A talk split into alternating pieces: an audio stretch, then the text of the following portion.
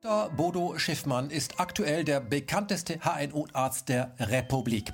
Hauptberuflich beschäftigt sich der Leiter der Schwindelambulanz in Sinsheim mit dem Phänomen Schwindel, vor allem die Ursachen und er versucht den Ursachen auf den Grund zu gehen, um Schwindel zu beseitigen. Bundesweit bekannt geworden ist Dr. Bodo Schiffmann mit einem YouTube-Kanal, auf dem er das Krisenmanagement der Kanzlerin zum Thema Corona kritisch begleitet hat, angeprangert hat. Und jetzt hat sich Dr. Bodo Schiffmann entschlossen, in die Politik zu gehen. Das war für uns Grund genug, ihn einzuladen.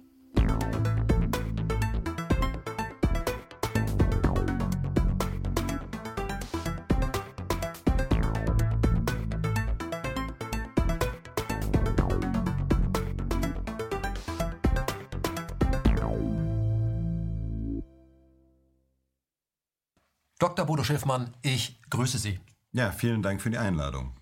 Herr Schiffmann, äh, wir haben Sie im Internet kennengelernt, Sie uns wahrscheinlich auch. Oh, deswegen finde ich das umso erstaunlicher, dass das so schnell ging, dass wir Sie hier in die Sendung gebracht haben. Sie sind extra nach Berlin gekommen. Von wo jetzt genau? Von Sinsheim in Baden-Württemberg. Mhm. Wie lange fährt man da? Wir haben leere Autobahnen gehabt. Das ist im Moment ein Phänomen, was man sich nicht erklären kann, aber ich war etwa in sechs Stunden hier. Mhm.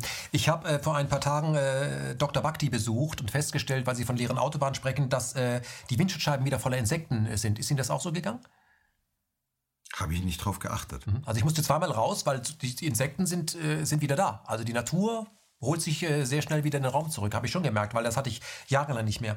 Bevor wir ähm, einsteigen ins Gespräch, auf Ihre Biografie äh, zu sprechen kommen und äh, auch auf Corona und äh, warum Sie auch hier sind, weil Sie wollen ja in die Politik gehen. Das habe ich jedenfalls äh, gehört. Was hat es mit diesem Aluminiumbommel an Ihrem Jackett auf sich? Das ist eine, danke, dass Sie das fragen. Das ist ein Querdenkerbommel. Das ist die kleine tägliche Demonstration, um zu zeigen, dass man anderer Meinung ist. Das heißt, wir haben uns das überlegt, wie kann man sich nach außen erkennen, dass man jemand ist, der über diese Situation anders denkt, als es in den öffentlich-rechtlichen Medien dargestellt wird. Einfach auch um angesprochen zu werden, weil es auffällig ist, damit man einen, ins Gespräch kommt mhm. und äh, mit Menschen reden kann und auch über die bedrückende Situation in der Corona-Situation vielleicht andere Positionen vermitteln kann. Sprechen Sie Leute darauf an, also tragen Sie das auch beruflich? Ja, ich trage es immer und äh, wir treffen auch immer mehr Bommelträger. Es hat sich so eine, äh, haben sich ein paar ganz lustige Sprüche bis hin zur Bommelution äh, sich eingeschlichen. Äh, wir tragen es so, dass man es sehen kann und dass man darauf angesprochen wird. Lassen Sie uns äh, bei Ihrer Biografie anfangen. Sie sind äh, Humanmediziner, Dr. Bodo Schiffmann. Erzählen Sie ein bisschen was über sich. Sie haben Kinder. Wie sieht Ihr Leben aus?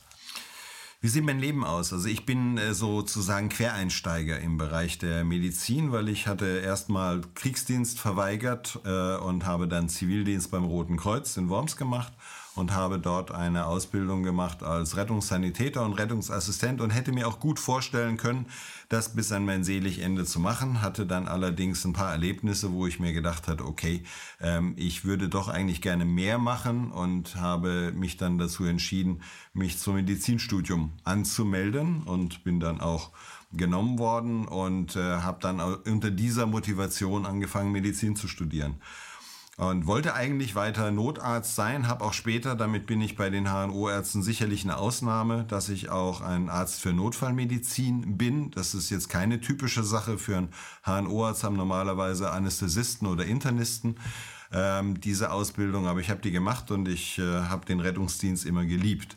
Während dem Studium muss man sich überlegen, in welche Richtung man geht. Man macht ja verschiedene Formulaturen und schaut sich verschiedene Sachen an. Und ich bin eigentlich, äh, hatte ich vor, Neurologe zu werden. Und habe lange in der Neurologie mitgearbeitet, habe auch eine Doktorarbeit sehr weit geführt, gelernt, wie man Menschen neurologisch untersucht und auch habe das sehr lange und äh, auch sehr viele Techniken gelernt.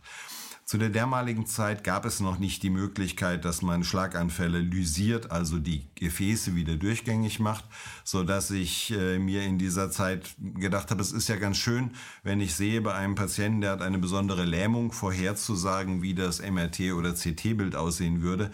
Aber das ist natürlich nichts, wenn sie dann am Ende keine Therapie hatten. Das heißt, sie hatten sehr viele Erkrankungen, wo sie nicht so weit waren wie heute, von der Multiple Sklerose angefangen, über halt auch andere Erkrankungen wie Schlaganfälle zum Beispiel. Mhm.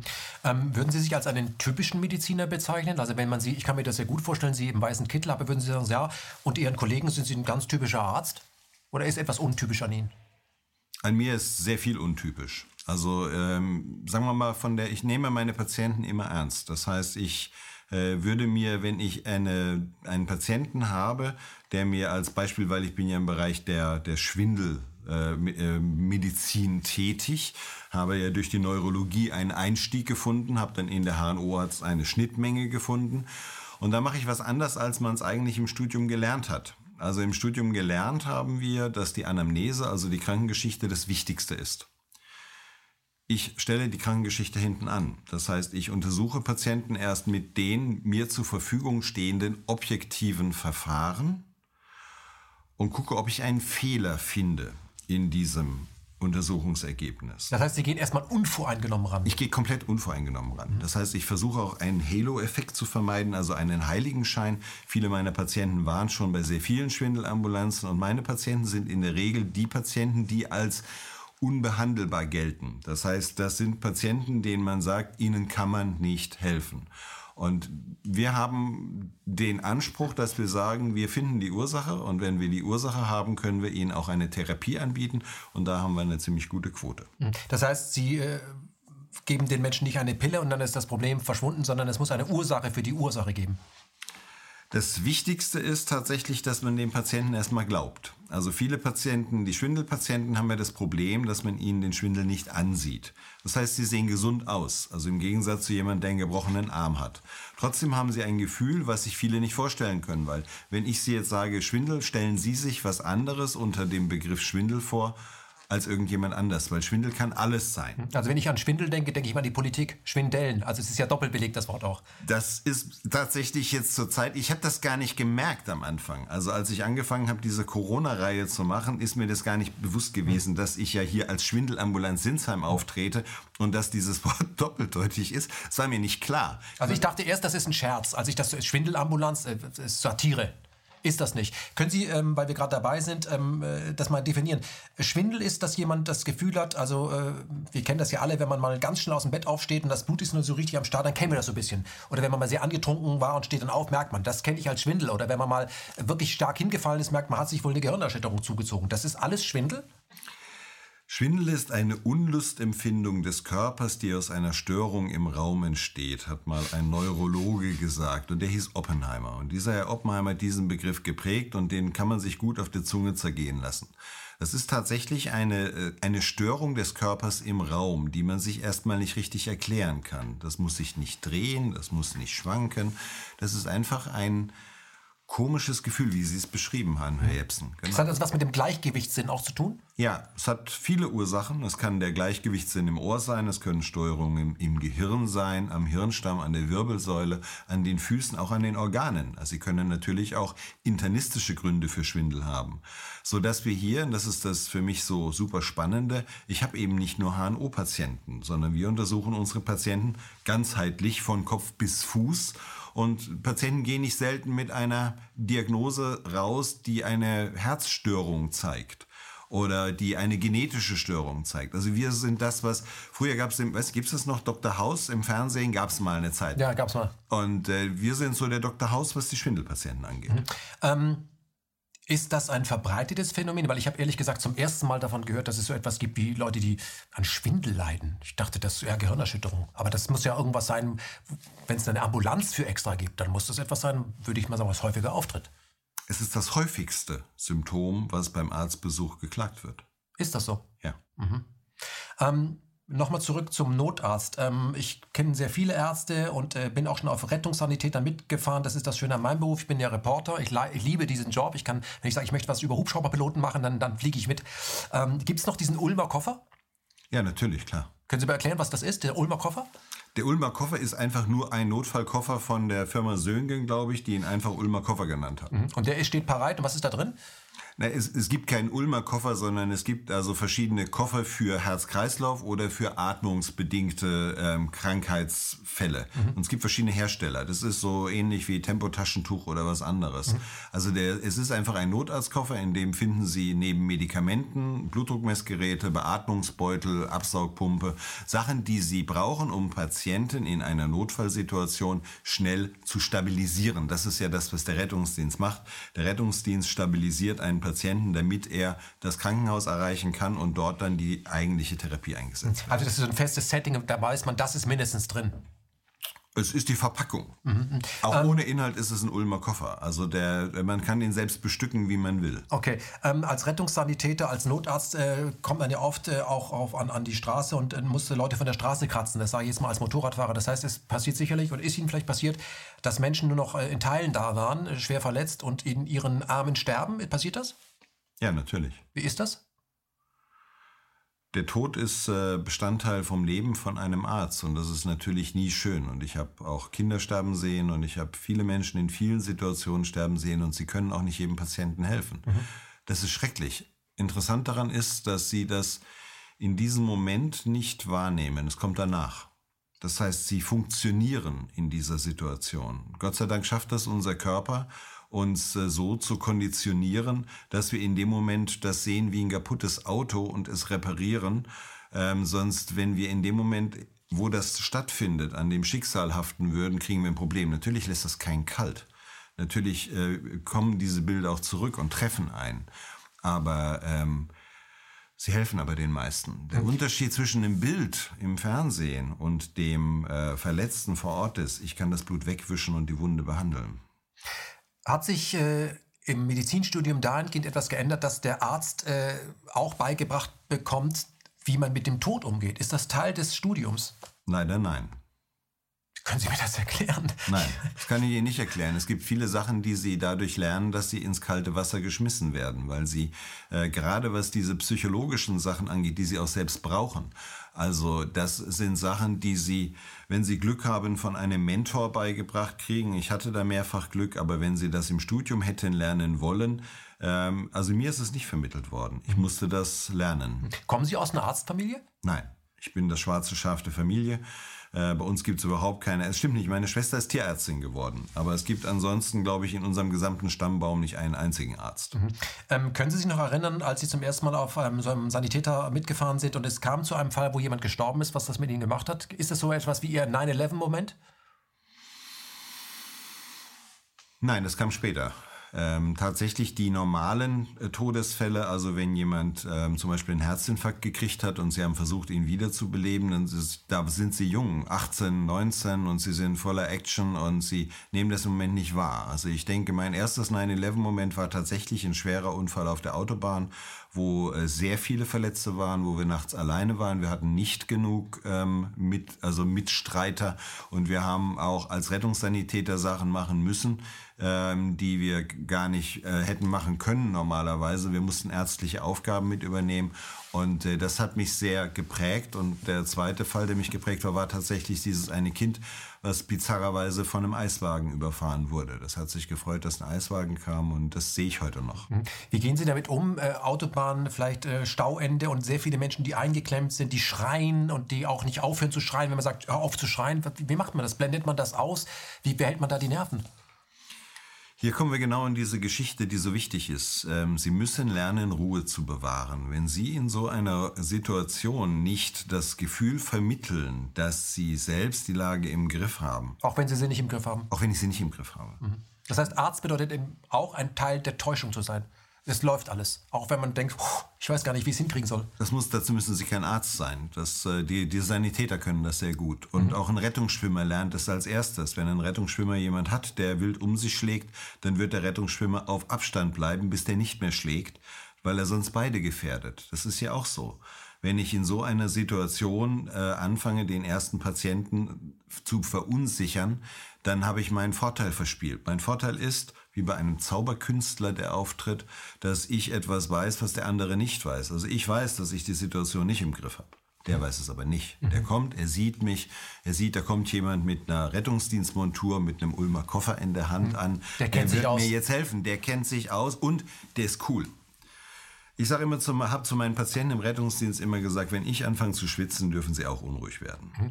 Wenn Sie als Arzt arbeiten, äh, in der Montur, in der Uniform, ist das ja eine Art der Verpackung, die eine Sicherheit dahingehend generiert, dass Leute das Gefühl, dass sie dem vertrauen. Das ist ja eingeführter Brand, sage ich jetzt mal. Würden Sie sagen, das gilt auch für Medien? Ja, natürlich. Die Art, wie sie auftreten, spielt eine ganz große Rolle. Also ob sie ähm, seriös auftreten oder ob sie irgendwo ungepflegt sind und ähnliches, das gilt für Medien genauso und es gilt auch natürlich für Zeitungen. Also mhm. Man hat einen Anspruch. Das heißt, wenn ich ein öffentlich-rechtliches Fernsehprogramm sehe, dann erwarte ich besonders gut fundierte Nachrichten, die besonders gut recherchiert sind weil es sind ja schließlich die öffentlich-rechtlichen Medien. Das wäre mein Anspruch, wenn ich in den Fernseher gucke. Ich möchte mich darauf verlassen können, so wie ich mich auf meinen Arzt verlassen kann. Jetzt haben Sie gesagt, dass Sie als Arzt, äh, jedenfalls in Notfallsituationen oder wenn jemand Panik hat oder Todesangst sich einstellt, das ist ja etwas, dafür entscheidet man sich ja nicht, dass Sie eben auch ganz stark damit arbeiten müssen, dass Sie blöffen müssen, dass Sie so tun, als hätten Sie die Lage im Griff, um sie in den Griff zu bekommen, wenn es denn überhaupt möglich ist. Ähm, das funktioniert bei Medien doch genauso. Dass Medien auch blöffen, ja, um ihm zu vermitteln, alles ist wunderbar. Das wäre gut, wenn man das manchmal macht. Manchmal muss man blöffen, um eine Situation unter Kontrolle zu behalten. Mhm. Das heißt, das heißt, da legitimieren Sie manchmal, dass die Medien blöffen müssen, um Panik auszuschließen. Um Panik auszuschließen, ja. Das, äh, das würde ich mir in so einer Situation wünschen. Also sagen wir mal, bezogen auf die derzeitige Situation, äh, wo ich nicht weiß, was kommt da auf mich zu hätte ich das ein bisschen subtiler gemacht. Das heißt, ich hätte ganz einfach zwischendurch, wir haben Erkältungszeit, hätte ich Werbespots eingewendet. Denken Sie daran, sich regelmäßig Ihre Hände zu waschen. Niesen Sie bitte in die Armbeuge und niesen Sie nicht in die Hand. Erhalten Sie Abstand von Infizierten. Dies ist ein freundlicher Hinweis Ihres öffentlich-rechtlichen Fernsehens. So verhält man sich in der Erkältungszeit. Da hätte ich gar nichts davon gesagt. So. Damit hätte ich schon mal einen großen Schritt gemacht. Ich hätte nämlich ganz unterbewusst den Menschen untergeschoben, dass sie eine äh, darauf getrimmt werden. Aha, jetzt ist Erkältungszeit, ich muss das und das machen. Für viele ist die Information wahrscheinlich sogar neu gewesen, das so zu machen. Aber das wäre gut gewesen. Damit hätte ich schon mal dem, dem gesamten Infektionsschub Einhalt geboten. Mhm. Jetzt sind wir schon beim Corona-Thema. Bevor wir da einsteigen, möchte ich noch etwas anderes von Ihnen wissen. Die Menschen werden ja aktuell durch die Medien, aber eben nicht nur bei Corona, sondern bei allen Themen, wo, wo man ihnen etwas ähm, erklärt, was, sie, was für sie so einfach, was sie akzeptieren müssen, ob es die Terroristen sind, die Russen, der Giftgas an, wen auch, was immer, was da bedrohlich ist und wo sie den Medien vertrauen müssen. Ähm, da ist es ja so, dass ähm, dass Menschen durch Angst in eine Situation gebracht werden. Glauben Sie, dass äh, die Medien diese Angst äh, absichtlich erzeugen oder dass, dass sie keine Ahnung haben, weil sie sensationsgeil sind? Wie ist das? Wenn man sich einen Film anschaut ohne Musik darunter, dann wirkt der Film anders auf einen, als wenn man einen Film mit Musik anschaut. Das gleiche kann man bei den Medien immer wieder beobachten. Das heißt, es wird zum Beispiel das Bild seitlich eingedunkelt, es wird auf einmal ein scharfer Ton unterlegt, es wird dafür gesorgt, dass der Reporter im Hintergrund gerade mehrere Autos mit äh, äh, äh, äh, durchfahren. Also es wird eben nicht darauf geachtet, ruhig und sachlich das zu machen, sondern ich möchte ja Einschaltquote haben. Das heißt, insofern muss ich irgendwo irgendwo ein, ein Bild erzeugen, was Aufmerksamkeit erzeugt. Das heißt, die Menschen haben aber auch, das heißt, man arbeitet doch subtil auch mit der Angst der Menschen. Der Sensationsgier der Menschen, würde ich eher sagen. Also mhm. egal um was es geht, wenn, wenn irgendwas Neues ist, wird immer geguckt, dass die dass Sensation hochgehalten wird, weil es bringt Einschaltquote, denke ich mir. Mhm. Also insofern muss das interessant verkauft werden. Hat sich Ihr Verhältnis äh, zum Leben und zum Tod dahingehend oder verändert, seit Sie, Sie haben ja, glaube ich, zwei Kinder auf die Welt gebracht haben. Hat sich das verändert? Ja, das ist ganz klar. Also als äh, Vater ändert sich die Welt äh, 101-prozentig, weil man irgendwann merkt, dass man eben nicht für sich da ist, sondern dass man hier eine Welt für die Kinder hat. Man hat eine ganz andere Verantwortung. Also ich sehe das so. Mhm. Für mich sind meine Kinder ein großes Geschenk und mhm. äh, ein Wunder. Haben Sie Ihre Kinder selber auf die Welt gebracht? Also mit? Waren Sie dabei? Ich war dabei, natürlich, mhm. klar. Wie ist es denn? Mögen das Ärzte, wenn andere Ärzte dabei sind? Weil dann sind Sie ja kein Arzt, das sind Sie Ihr Vater. Nein, sie mögen es nicht ich habe es auch selbst nicht gemocht. Also ich habe es gemocht, den Moment dabei zu sein, aber die Situation, wenn man sich in einem OP auskennt und als HNOs ist man noch Chirurg, im OP zu sein und steht dann auch teilweise beim Anästhesisten und schaut auf den Monitor und hat Sorge um seine Frau und ums Kind und sieht, wenn mal ein, ein Herzstolpern ist oder wenn der Blutdruck sich verändert. Also ist, glaube ich, für beide Seiten auch die Anästhesisten freuen sich dann nicht. Aber trotzdem, also ich konnte es nicht so entspannt genießen wie ein Vater, der keine Ahnung von diesen medizinischen Geräten hat. Man, mhm. ist, man ist nicht ganz dabei, aber der Moment war natürlich großartig. Mhm. Ich weiß, äh, dass äh, Ärzte etwas noch weniger mögen, wenn neben ihnen äh, Väter sind, die Rechtsanwälte sind. Das mögen sie überhaupt nicht. Ähm, wie alt sind Ihre Kinder? Ja, ich habe einen, einen Sohn, der ist 13, eine Tochter, die ist 9. Mhm. Können Sie sich noch erinnern oder können Sie beschreiben, jemand, der noch kein Kind auf die Welt gebracht hat? Ich glaube nicht, dass man kann das, ich habe ja auch drei, man kann es nicht trainieren. Was ist das für ein Gefühl, wenn da plötzlich ein eigenständiges Ich plötzlich einem dann in die Hand gegeben wird? Wie ist das? Das ist Glück. Man kommt ja zu zweit ins Klinikum und geht zu dritt wieder raus. Das ist Glück. Es ist einfach ein, ein unbeschreibliches Gefühl, was man einfach nur, als für mich einfach nur mit Glück zu beschreiben ist. Das, so fühlt sich Glück an. Mhm. Als HNO-Arzt ist man ja in einem Bereich, der sehr dicht an dem am, am, am Intellektuellen des Menschen ist. Man ist eben im HNO-Bereich, was anderes wie am Fuß irgendwas zu tun. Ist das eine andere Art von Medizin, wenn man in diesem Bereich mit Menschen arbeitet, als wenn man am Rücken oder am Hintern oder irgendwo was macht? Ist das anders? Es ist insofern anders, ich komme dem Patienten ganz außergewöhnlich nah. Das macht vielleicht ansonsten nur noch der Zahnarzt und äh, ich, äh, ich bin der Arzt, der den Mundgeruch riechen kann. Mhm. Was machen Sie als HNO-Arzt, äh, während Sie diesen Facharzt machen? Wie sieht dieses, wie diese Arzt, dieses, diese Ausbildung aus? Der Hals-Nasen-Ohrenarzt heißt im Amerikanischen ja auch Head and Neck Surgeon. Das heißt, das ist ein chirurgisches Fach. Das heißt, diese ähm, Schwindelgeschichten als Beispiel sind ein absolutes Nebenprodukt und die meisten interessieren sich auch nicht wirklich für diesen Bereich. Sie müssen einen OP-Katalog vollkriegen, müssen eine gewisse Anzahl an Mandeloperationen, Nasenoperationen, Nasennebenhöhlenoperationen, Ohroperationen machen und dann betreuen sie Patienten mit Erkrankungen aus diesem Gebiet. Das Schöne, das Besondere ist sicherlich, wir haben Patienten aller Altersklassen. Das heißt, wir haben eben nicht nur Kleinkinder und oder Kreise, sondern wir haben jeden, jeden Alters. Das ist das Schöne an diesem Fach. Hm. Würden Sie sagen, also für den äh, Nichtmediziner, aber ich finde es trotzdem sehr spannend, was da anschließt und wo man dann andocken kann, ist die, ähm, die plastische Chirurgie, die Gesichtschirurgie, der Kieferchirurg. Ist das alles dieser Bereich? Ja, also bei uns hat es dazugehört, wir hatten keine Mundkiefer-Gesichtschirurgie dabei. Wir haben also auch diese Eingriffe mitgemacht, also zum Beispiel Patienten mit Verkehrsunfällen, mit ähm, irgendwelchen Mittelgesichtsfrakturen und sonstigen Geschichten.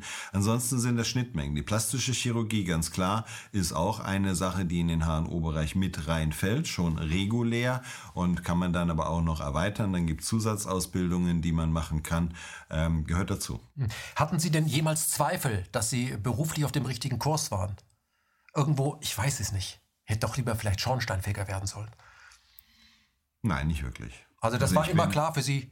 Es hat sich alles so entwickelt. Das ist äh, wie, äh, am Anfang war das nie klar. Also als Schüler hätte ich niemals gedacht, dass ich Arzt werden würde, sondern das hat sich im Laufe der Zeit ergeben. Ich hatte auch erst gedacht, ich mache Wehrdienst, habe mich dann bei der Musterung geärgert, habe dann auf den Putz gehauen und gesagt, jetzt verweigere ich den Wehrdienst und den Kriegsdienst bin dann überzeugter Kriegsdienstverweigerer geworden. Dann kam halt die Sache mit dem Rettungsdienst, hat mir Spaß gemacht. Es hat sich immer eins zum anderen gefügt. Ich sehe das als Fügung, als vorgezeichneten Weg, auch dass ich diesen Weg über Neurologie, ich war auch ein, ein, ein Teil meines IPs in der Neurochirurgie mhm. und dann anschließend in der HNO. Und insofern hat sich dieser neurologische Kreis für mich geschlossen und mir macht das sehr viel Spaß. Also ich habe, ich liebe das. Wie macht das was mit einem, wenn man als Arzt erkannt wird? Weil das ist doch ein, in der Gesellschaft auf der ganzen Welt sehr geachteter Beruf. Erhöht einen das vor allem selber? Also wie sicher ist man davor, dass man vor sich selbst sich einen Heiligenschein aufsetzt? Besteht die Gefahr? Die Gefahr besteht sicherlich, aber ich habe mich äh, das äh, wird Ihnen, denke ich, am ehesten mein Team äh, bestätigen. Ich sehe mich nicht als Primus inter pares, sondern wir sind ein Team. Mhm. Ich äh, versuche auch alles das zu machen, was mein Team macht und ich äh, lehre genauso irgendwelche Einheiten aus oder sonstiges. Das heißt, ähm, ich sehe das nicht so. Ich sehe mich als, ähm, als Handwerk. Ich habe ein Handwerk gelernt und äh, dieses Handwerk macht mir sehr viel Spaß, aber das ist in keiner Weise mehr oder weniger als irgendein anderer Beruf. Das mhm. sehe ich nicht so. Die meisten Ärzte, mit denen ich gesprochen habe, sagen mir, das größte Problem, was sie haben, ist, sie haben keine Zeit, mit den Patienten, mit den Menschen zu reden. Und das wollen viele sogar. Viele brauchen eher das Gespräch. Dass die Krankheit ist, dass sie isoliert sind. Das führt zu diesen Symptomen, die Sie haben. Wie viel Zeit haben Sie denn heute bei der aktuellen Situation? Das muss alles abgerechnet werden, überhaupt sich Zeit zu nehmen für einen Menschen, der vor Ihnen sitzt und wo Sie herausfinden müssen, er äh, hat diese Symptome, aber was sind denn die wirklichen Ursachen? Vielleicht ist er einsam. Ich habe viel Zeit. Sie nehmen sich die Zeit. Ich nehme mir die Zeit. Mhm. Ich behandle äh, zwischen 10 und 15 Patienten am Tag und mehr schaffe ich auch nicht. Dafür mhm. brauche ich zwar acht Stunden, aber ich habe die Strukturen bei mir so geschaffen, dass ich das kann. Das heißt, das ist nämlich ganz wichtig, was Sie sagen und ist auch einer der größten Fehler in unserem System, dass diese Ärzte in diese Zwickmühle gesetzt werden, dass sie Fließbandmedizin machen müssen. Das ist ein Fehler. Mhm. Wir sind aus diesem System ausgebrochen und ich habe Zeit für meine Patienten. Wenn Sie von Team sprechen, können Sie mal die Schwindelambulanz, äh, die wirklich so heißt, in Sinsheim beschreiben? Wie groß ist das? Was ist das für ein Team? Seit wann sind Sie dort selbstständiger Arzt und Leiter?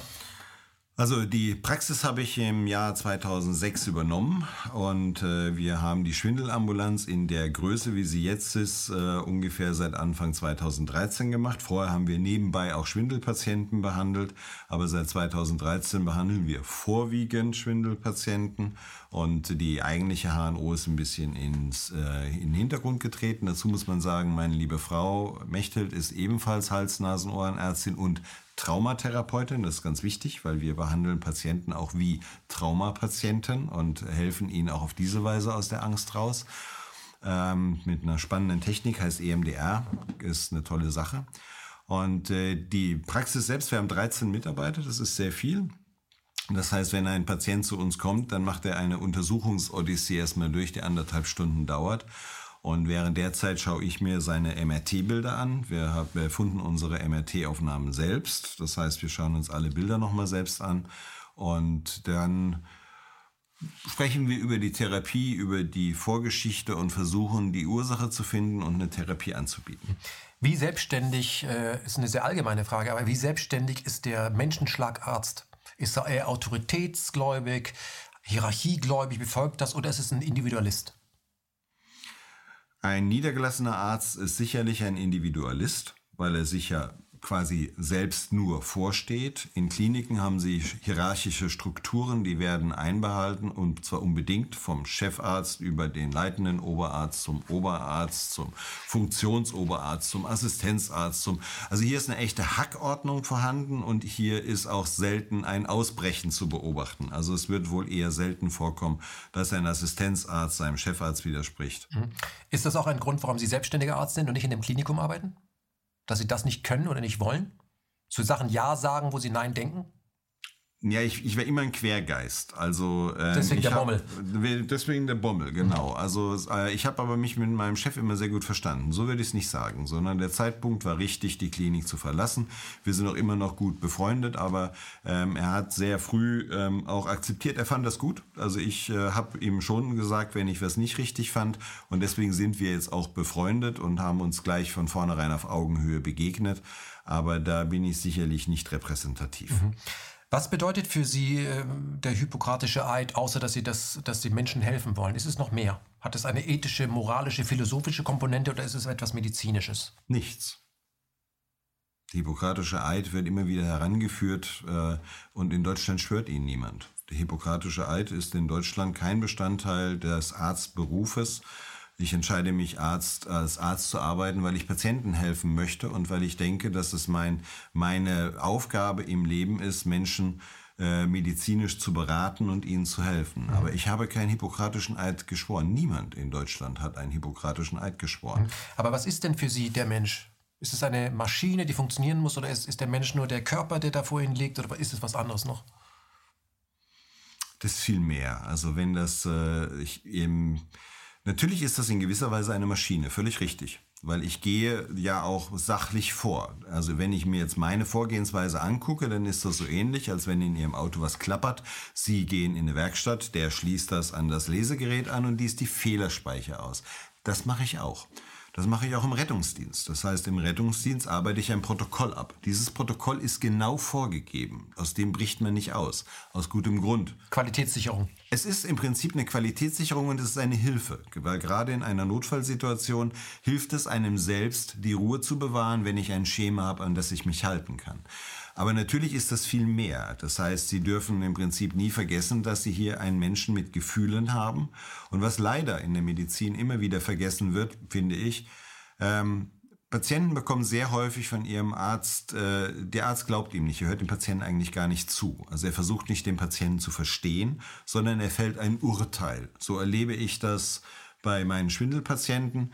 Der Patient gesagt, ich habe Schwindel, wenn ich vom Hellen ins Dunkeln komme. Dann sagt der Arzt, ja, das ist Angst, das ist Einbildung. Dann sagt der Patient, nee, ich habe keine Angst vorm Dunkeln, das ist ganz komisch, auch wenn ich ins Helle komme oder in den Supermarkt habe ich Schwindel. Dann sagt er, ja, das ist eine Agoraphobie, die Angst vor großen Plätzen. Aber er hört dem Patienten eigentlich gar nicht zu. Ja, und wenn das nicht hilft, dann sagt er, ja, Sie haben eine Depression. Und dann kriegt der Patient Antidepressiva.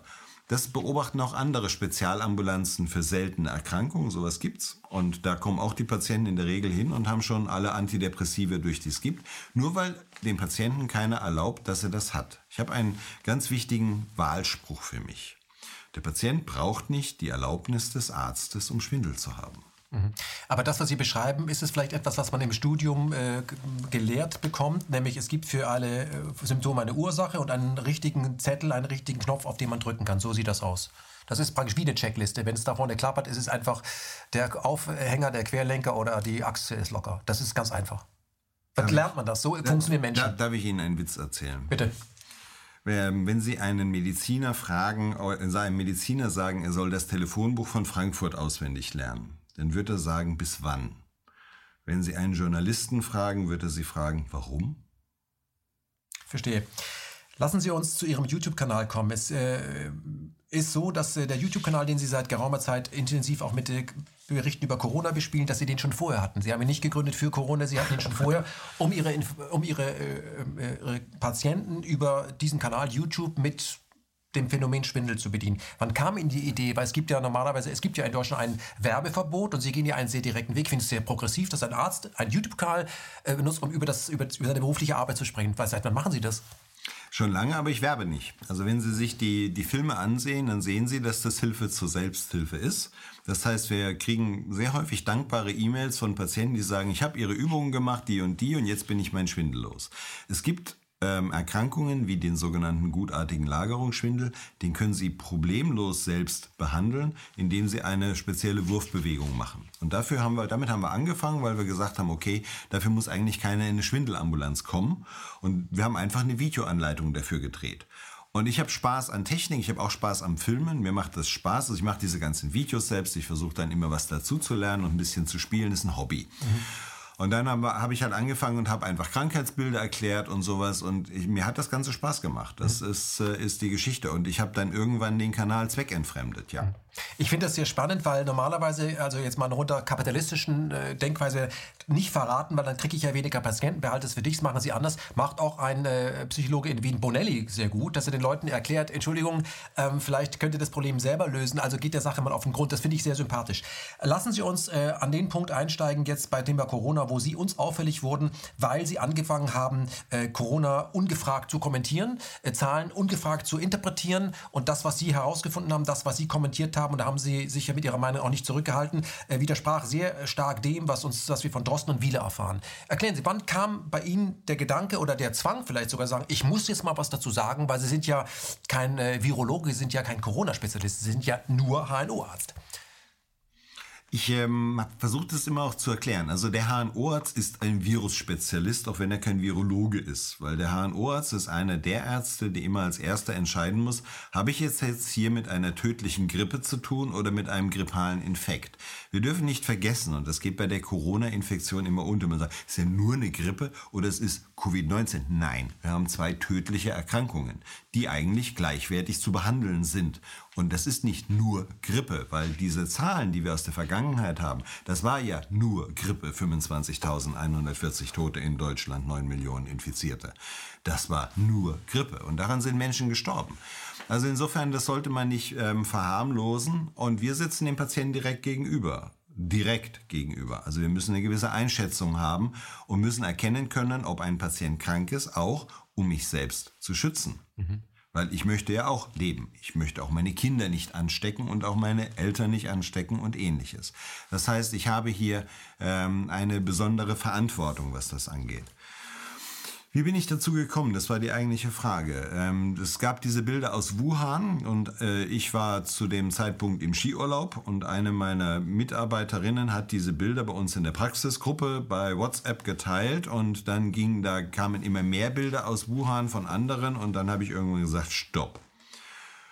Sobald ich zurück bin, sprechen wir darüber. Und dann habe ich mich da überhaupt mal kundig gemacht, was ist da? Ich habe mir die Videos angeguckt und habe dann auch diese Webseite von der Johns Hopkins Universität gefunden und habe dann gesagt, okay, das sieht doch eigentlich gar nicht mal so schlecht aus, weil wir haben jetzt zwar eine, eine Rate von Leuten, die sich angesteckt haben, die infiziert sind. Die scheinen das ganz gut im Griff zu haben. Die haben den Ort abgeregelt. Die bauen sogar innerhalb von zehn Tagen ein komplettes Krankenhaus. Tolle Geschichte.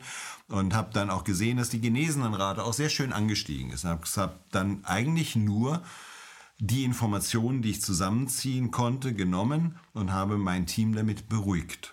Also Ihr Weil Team? Die hatten Angst, mein Team. Mhm. Und dann ging das immer weiter und dann kam auch die Geschichte in Italien und dann ging das auch in die Medien und dann kamen die ersten Auftritte von Herrn Drosten, der etwas gemacht hat, was ich in keiner Weise verstehen konnte. Er hat sich hingesetzt und hat erzählt, wir werden alle sterben. Gut, hat er so nicht gesagt, aber er hat gesagt, es wird sieben Millionen Tote geben und wenn wir so eng aufeinander sitzen, dann besteht im Prinzip die Gefahr, dass wir beide uns jetzt also tödlich daran infizieren. Das macht man nicht. Das ist unclever. Das war das, was ich als Notarzt ja auch schon ins Feld geführt habe. In einer Gefahrensituation muss ich Ruhe bewahren, um das Gesundheitswesen nicht kollabieren zu lassen. Jetzt möchte ich kurz zwischengrätschen. Der hat ja jetzt einen Preis bekommen, 50.000 Euro für, seine, für, sein, für, sein, äh, für sein Informationsmanagement, also wie er kommuniziert hat. Ja. Das widerspricht ja vollkommen dem, was Sie sagen. Ja, von wem hat er den Preis gekriegt? Die Frage beantworte ich jetzt mal nicht. Ja, es lohnt sich nachzugucken. Also das wird aus Steuergeldern bezahlt und wird von den Bund und Ländern ausgegeben. Das heißt, er hat von seinem Arbeitgeber einen Preis gekriegt, nachdem er in die Kritik geraten ist. Ähm, sagen Sie was zu Herrn Drosten. Äh, Sie kannten Herrn Drosten vorher nicht? Ich kannte Herrn Drosten vorher schon, weil er ist ja schon mal medial in Erscheinung getreten im Zusammenhang mit der als Pandemie bezeichneten Schweinegrippeerkrankung. Man kann ihn auch äh, sehen in, dem, äh, in der Art der Dokumentation Die Angst der Profiteure. Oder Profiteure der Angst heißt der Ja. Film. Auch Herr Wodak taucht dort auf. Ähm, ist Herr, ich unterstelle Herrn Drosten nicht, dass er das absichtlich macht. Vielleicht ist er ein Alarmist im Kopf und hat immer Angst um die Menschen und will, möchte lieber zu viel tun, als später sich sagen zu lassen, er hätte zu wenig getan. Ähm, wie, wie, wie schätzen Sie diesen Mann ein? Warum hat er das getan, was er getan hat? Ich glaube, er ist Virologe und er hat erkannt, dass es ein neuer Virus ist, der gefährlich ist und den er nicht einschätzen kann. Ich glaube nicht, dass er sehr geschickt reagiert hat in der Situation, dass er in öffentliche Talkshows geht. Das ist jetzt nicht der normale Aufenthaltsort eines Virologen, der gerade festgestellt hat, dass es einen neuen Virus gibt. Das heißt, hier hätte er eigentlich auch, auch aus der Erfahrung der Vergangenheit, hätte ich erwartet, dass er auch vielleicht, um ein zweites Waterloo zu verhindern, äh, vielleicht den Kontakt von sich aus gesucht hätte zu den Menschen, mit denen damals diese Schweinegrippenpandemie entzaubert wurde. Das wäre Herr Wodak gewesen, wäre übrigens auch Herr Bakti gewesen, der Entsteht da so etwas wie äh, Konkurrenz oder ist das so etwas wie auch eine Eitelkeit eines Virologen, endlich mal das ganz große Ding gefunden zu haben, so wie ein Archäologe, der einen zweiten Tutanchamun finden möchte, jetzt muss da mal was Gefährliches sein und ich habe die Welt gerettet, weil beim äh, Schweinegrippevirus lag er ja falsch, wird im Film auch gezeigt und Wodak lag richtig. Also ist es das, jetzt will ich aber recht haben? Würden Sie das unterstellen? Ich glaube, ein, ein Forscher möchte gerne etwas entdecken und möchte dafür auch gerne gewürdigt werden. Und natürlich hat er auch äh, Sorge, dass, oder natürlich wäre es schön, er würde die Menschheit retten. Das geht, glaube ich, jedem so. Ich würde mir auch wünschen, ich würde die Menschheit retten. Also das wäre, würde das nicht. Also hier ist so eine, äh, weiß ich nicht. Also ich glaube, ganz menschlich, wenn ich mich für ein Berufsfeld begeistere und erkenne, etwas ist neu und sensationell, dann möchte ich auch dafür gewürdigt werden. Das kann ich verstehen als Forscher. Wie, gl- wie finden Sie, dass der, wie ist der mediale Umgang mit äh, dem Amtsarzt äh, Wodak? Wie, wie ist der? Ich verstehe den Umgang mit anders denkenden Kollegen sowieso nicht. Also ich weiß äh, erstens sowieso nicht, warum diese ganze Sache so in die Öffentlichkeit gezogen werden musste. Das ist, halte ich nach wie vor für sehr unclever. Wenn so eine Situation ist und ich habe eine wissenschaftliche These, dann muss ich überprüfen, ob es eine Antithese gibt. Und dann brauche ich eine Synthese. Dazu brauche ich aber zwei Meinungen. Wissenschaft mit nur einer Meinung geht in der Regel schief. Das heißt, ich brauche Diskurs.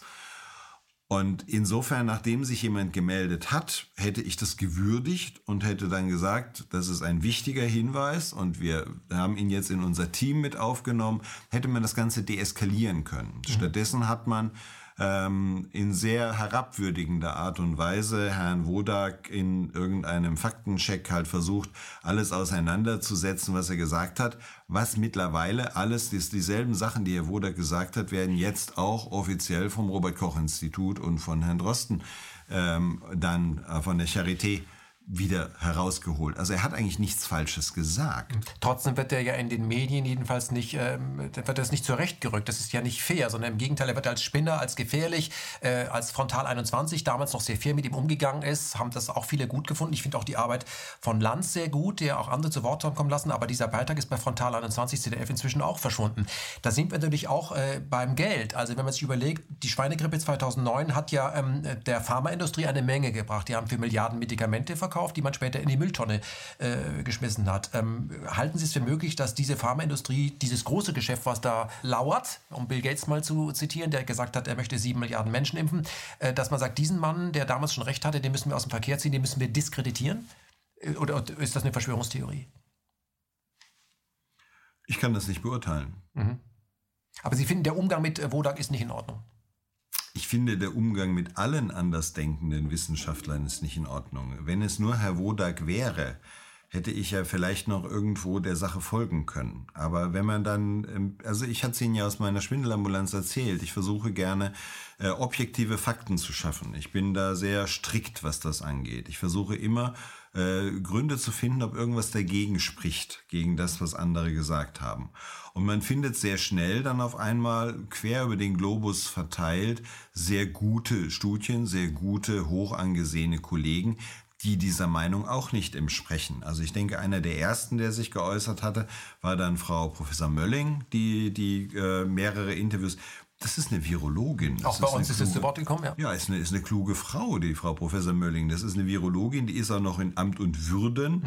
Und äh, dann kommt ein Professor Bhakti, der ebenfalls ein international renommierter äh, Experte ist. Und dann frage ich mich, da gibt es ja diese berühmte Frage, qui bono, wem nützt es?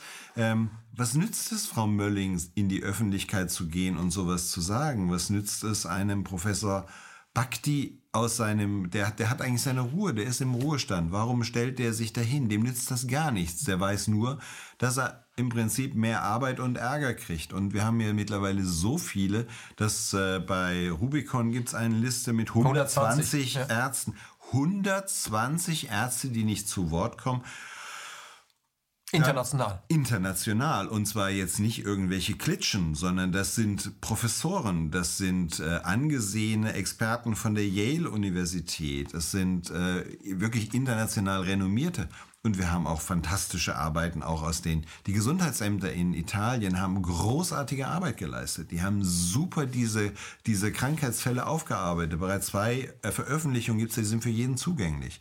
Und man kann sich das aufrufen. Irgendwann bin ich dann über Swiss Propaganda Research gestolpert. Mittlerweile kenne ich noch mehr Quellen, die das so gut aufgearbeitet haben, dass man im Prinzip einfach dem Link folgen muss und kann die Originalarbeit lesen. Und dann fängt man natürlich an, sich zu fragen. Also wenn 100, 120 Experten äh, dem Robert Koch Institut widersprechen, dann ist es komisch. Dann versuche ich mir auch eine eigene Meinung zu machen. Dann gucke ich mir auch Zahlen an. Dann versuche ich das zu hinterfragen. Und warum fange ich dann an, irgendwelche Videos zu machen?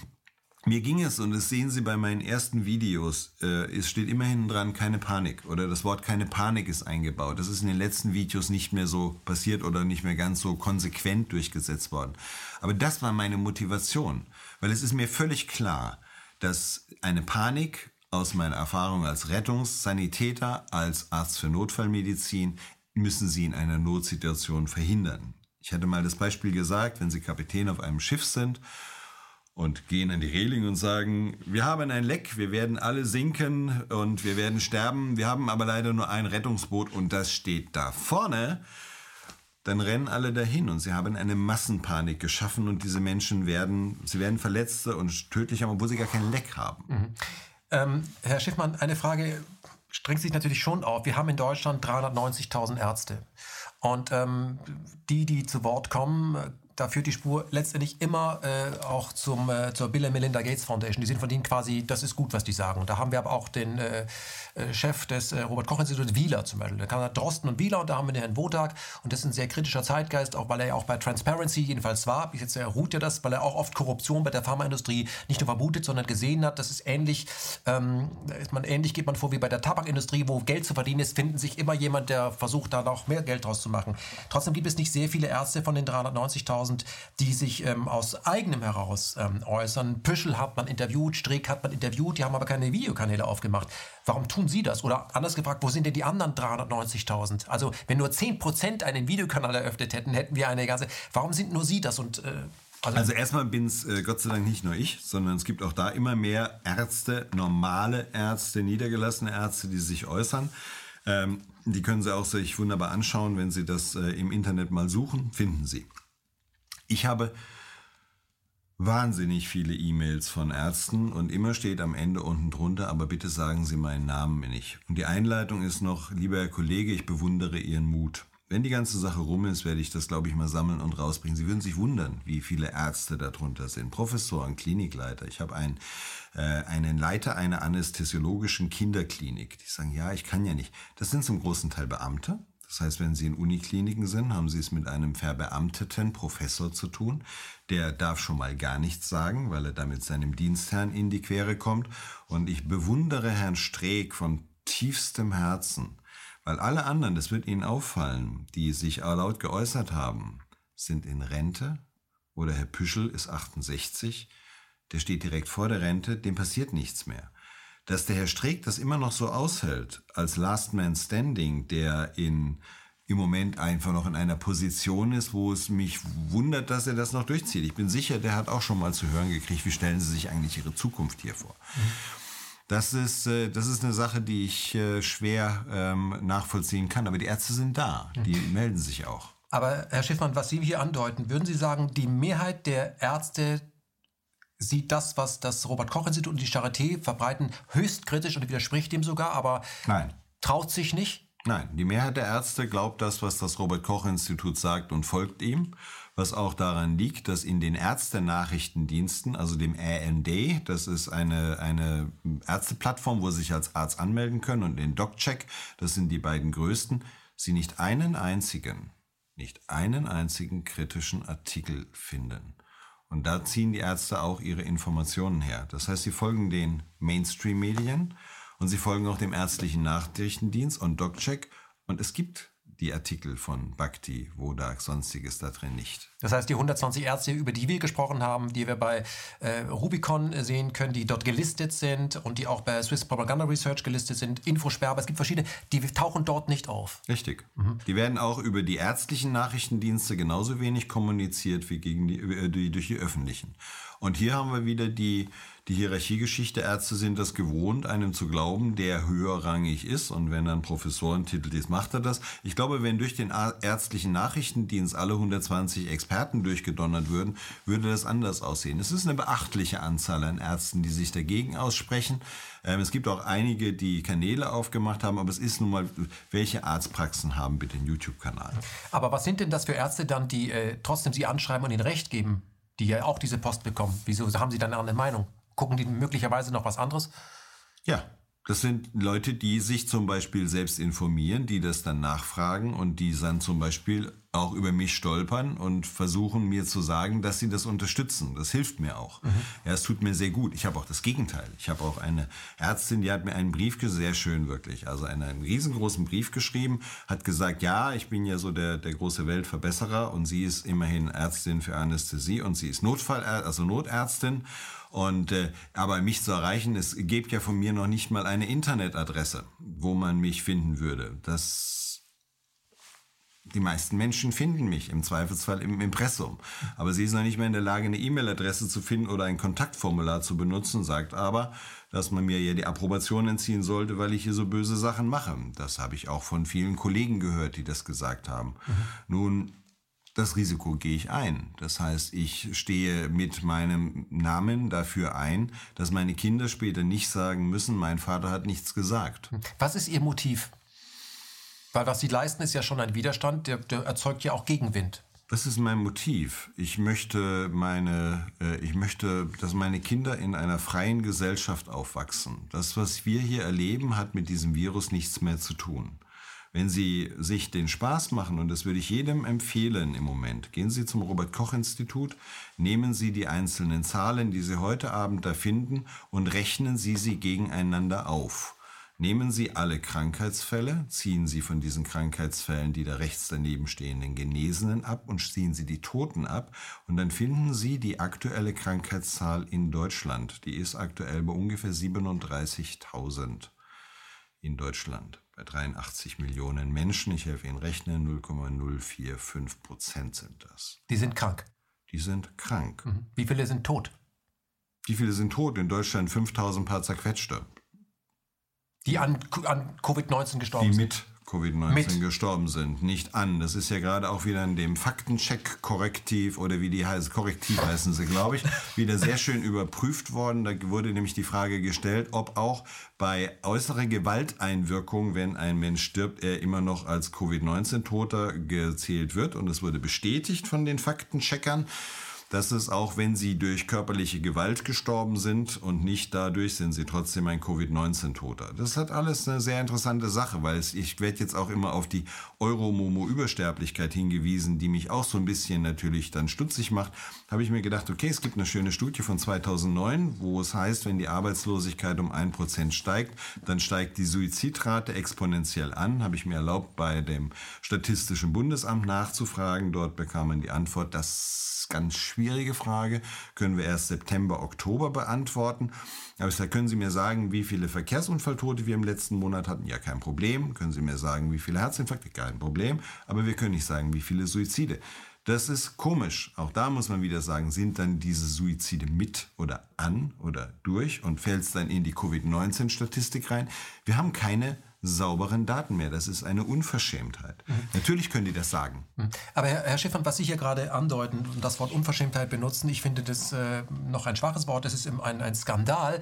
Wie kann man sagen, es spielt keine Rolle, ob man mit oder an äh, Covid-19 äh, ähm, gestorben ist, weil das äh, ja entscheidend ist als Rechtfertigung für die aktuellen Maßnahmen, auf die wir jetzt gleich mal kommen. Ähm, das Robert-Koch-Institut selber hat ja davon abgeraten, einen Menschen zu öffnen, um genau nachzusehen. Wer so etwas macht, der hat offensichtlich Probleme mit dem, was man findet. So interpretiere ich das. Das ist wie wenn die Polizei sagt, hier ist ein Mordfall und ich möchte eigentlich nicht, dass ihr den genau untersucht. Da stelle ich mir die Frage, ist die Polizei involviert? Das ist eine Frage, die sich aufdrängt. Hat sie irgendwas mit dem Verbrechen zu tun oder warum möchte ich das nicht genau wissen? Das macht einen doch stutzig. Das glaube ich nicht. Also ich glaube nicht, dass die Polizei involviert ist. Ich glaube tatsächlich, da ist auch viel einfach Dummheit dabei gewesen, das so zu machen und auch Angst. Ich unterstelle tatsächlich mal, dass sie am Anfang, als sie reinkamen, Angst hatten davor. Und äh, es war gut, dass, es, äh, dass wir das früh thematisiert haben und dass sie dann auch ihre Gangart geändert haben und am Ende jetzt auch in diese ähm, Sachen einwilligen. Das ist, äh, ähm, war ein Lernprozess, der eigentlich hätte von vornherein erfolgen müssen, weil wir lernen von den Toten, wie Herr Professor Püschel immer so schön sagt. Der sich ja darüber hinweggesetzt hat, über die Empfehlung. Und damit hat er auch Druck gemacht. Er, er, hat Druck gemacht und auch äh, unser Video hat Druck gemacht, wo ich vorgelesen hatte, dass äh, als ich das mitbekommen habe, es ist tatsächlich ein Tag danach hat sich die Deutsche Gesellschaft für Pathologie und äh, auch für Gerichtsmedizin beim Robert Koch Institut in einer Protestnote darüber beschwert und dann wurde auch dieser Satz rausgenommen und es wurde anschließend erlaubt, das zu machen. Mir tut ein bisschen leid, dass wir so, so langsam Ergebnisse kriegen. Das finde ich sehr enttäuschend. Also wir haben jetzt dann außer von Herrn Püschel immer noch nichts gehört. Das äh, kann ich auch ein bisschen schwer nachvollziehen. Aber sei es drum. Ähm, sie haben es am Ende eingesehen, aber es geht ja noch weiter. Also wenn Sie Ihre Vertuschungssache machen, die Leute wurden verbrannt. Also die Leichen werden verbrannt. Das macht man normalerweise nie. Das heißt, das ist für die, für die Polizei eigentlich immer das größte Problem. Deswegen müssen Sie auch, wenn Sie jemanden zur Verbrennung freigeben wollen, brauchen Sie nicht nur einen Arzt, sondern Sie brauchen einen zweiten Arzt, der den Patienten untersucht. Eigentlich einen Amtsarzt, der sagt, okay, der darf verbrannt werden, weil dann können Sie die Leiche nicht mehr exhumieren. Dann können Sie das die heißt, Leiche Sie lassen nicht Beweise verschwinden. Das könnte man böse so sehen. Ich weiß nicht, ob das, eine, ob das einfach nur Angst vor Ansteckung ist oder ob das das Problem war. Es war zumindest, äh, es ist zumindest ein Problem, was sie aber vielleicht aus Italien übernommen haben. Das war ja das, warum es in Italien zu diesen Bildern kam, mit diesen unendlichen Särgen und mit den äh, Transporten, die äh, zum Friedhof gemacht wurden. Sie wissen, warum das der Fall war. Also die Italiener sind katholisch. In der italienischen Kultur ist es üblich, dass die Leiche noch mehrmals um die Kirche herumgetragen wird. Dort wird nicht verbrannt. So, jetzt haben wir eine tödliche Seuche. Die Bestatter haben sich nicht getraut, die Leichen abzuholen und die sollten verbrannt werden. Ja, wo denn? Es gab gar keine Krematorien, wo die hätten verbrannt werden können.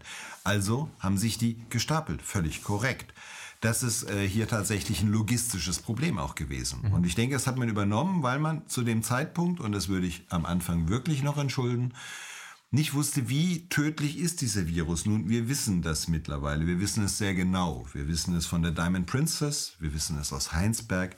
Wir wissen es. Heinsberg, Herr Streeck, wie, wie tödlich ist dieser Virus? Weil, was wir auch oft bekommen haben, ihr seid ja Verharmloser. Ihr habt ja äh, die, wie gesagt, die Särge in Italien gesehen, die, das Krankenhaus, das die Chinesen gebaut haben. Amerika wird danach anders sein. Wie, wie tödlich ist das? Man hört ja so viel. Ihr seid, äh, ihr habt keinen Respekt vor dem Leben, was man sich alles anhören muss. Ihr seid Verharmloser. Wie tödlich ist Covid-19? Nach der Summe der medizinischen Veröffentlichungen in führenden Magazinen wie dem New England Journal of Medicine, dem Lancet, den Veröffentlichungen von Herrn Professor Ioannidis, den Veröffentlichungen von Herrn Streeck, entspricht die Tödlichkeit dieses Virus ziemlich genau dem eines gefährlichen Grippevirus. Und Vergleichbar zum Beispiel mit dem Virus von 2018. Das ist nochmal eingangs von unserem Gespräch. Grippe ist eine tödliche Erkrankung für Menschen, die alt sind, krank sind und zu Risikogruppen gehören. Das ist die Gemeinsamkeit zu Covid-19. Alt, krank, Risikogruppe. Wir, ich, das Ganze ist, das darf man ja einfach nicht sagen, weil dann ist man immer ein böser Mensch. Wir reden hier davon, dass Menschen sterben, im Durchschnitt 84 Jahre, die älter sind als die Lebenserwartung wir haben eine durchschnittliche Lebenserfahrung von 80,2 Jahren. Und ich möchte auch, dass mein Vater noch lange lebt, aber trotzdem weiß mein Vater, genauso wie ich, dass wir eines Tages sterben werden, weil es dazugehört. Ich habe das auch in Videos von mir thematisiert. Der Unterschied ist, bisher sind sie im Wohnheim zu Hause bei der Familie oder irgendwo gestorben, weil die Oma halt eine Lungenentzündung gekriegt hat und krank wurde. Und dann sind sie dort gestorben. Jetzt werden die ins Krankenhaus gebracht und natürlich müssen die sich bis zum letzten, wenn keine Patientenverfügung vorliegt, um diesen Patienten kümmern. Ist ja auch richtig, der ist ja ins Krankenhaus gekommen, um Hilfe zu suchen. Der wäre nur früher nie ins Krankenhaus gekommen. Der wäre zu Hause geblieben. Und das ist hier eine Sache, die natürlich zum Zusammenbruch von Intensivstationen führt, gerade in Ländern, in denen sowieso schon immer Unterkapazitäten herrschen. Und darüber muss man sich nicht wundern. Das ist eine ganz logische Reaktion. Wie sieht die Situation in den deutschen Kliniken aus? Wir haben ja sehr viele Intensivbetten aufgelegt. Ähm, sind die überbelegt? Ähm, haben wir gerade noch die Kurve bekommen? Wie ist die Situation in, in diesen deutschen Kliniken, die auf die Corona-Welle warten? Wir sind noch niemals in die Kurve eingebogen. Was meinen Sie damit? Die Betten waren leer. Wir haben Überkapazitäten geschaffen, wir haben Patienten entlassen, wir haben nicht mehr operiert. Ich bin davon felsenfest überzeugt dass wenn man nicht diesen medialen Hype darum gemacht hätte, es überhaupt nicht aufgefallen wäre. Da schließe ich mich den Menschen an, da würde ich jetzt mal Herrn Köhnlein rausnehmen, der das, glaube ich, als erster gesagt hat.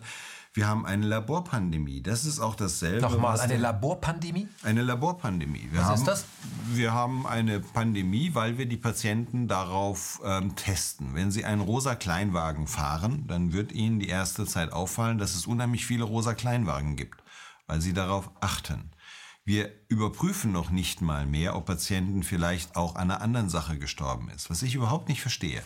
Es ist völlig unbestritten. Was in Bergamo passiert ist, in Brescia passiert ist, ist schrecklich.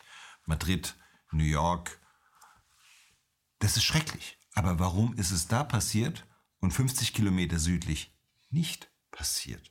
Es ist doch vielmehr die Frage, warum passiert es an einem Ort und an einem anderen passiert es nicht? Und es gibt da ja viele Theorien und sonstiges, aber es gibt auch tatsächlich medizinische Ansätze. Hierfür brauche ich Obduktion. Es muss doch einen Grund geben, warum es genau in diesen Regionen so ist. Für Italien haben wir mittlerweile die besten Erklärungen und die sind auch schlüssig. Ich wiederhole sie jetzt nicht mehr. Tun Sie es bitte.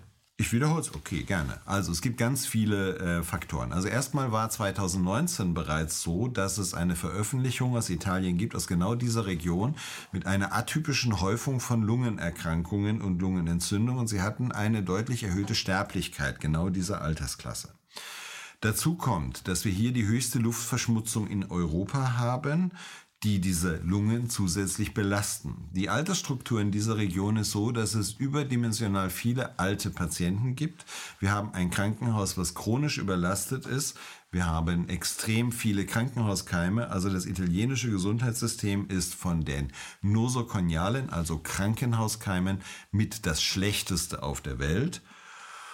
Mit das Beste sind die Holländer, mhm. mal als Beispiel. Wenn Sie das alles zusammen, dann... dann es geht noch weiter. Ja. Das hatte dann der Professor Scheller erzählt gehabt, dass in dieser Region, dadurch, dass hier fast die ganze Kleidung für Mailand und sowas mitproduziert wird, haben die wahnsinnig viele chinesische Gastarbeiter, die fahren vorher beim chinesischen Neujahrsfest und haben wahrscheinlich diesen Virus in einer großen Menge reingekriegt. Auch im Krankenhaus werden Ärzte von sowas angesteckt und Pflegepersonal, wenn sie zu viele Patienten haben. Das geht mir in meiner HNO-Praxis auch nicht anders. Wenn ich zu viele Erkältungspatienten habe, dann stecke ich mich auch an.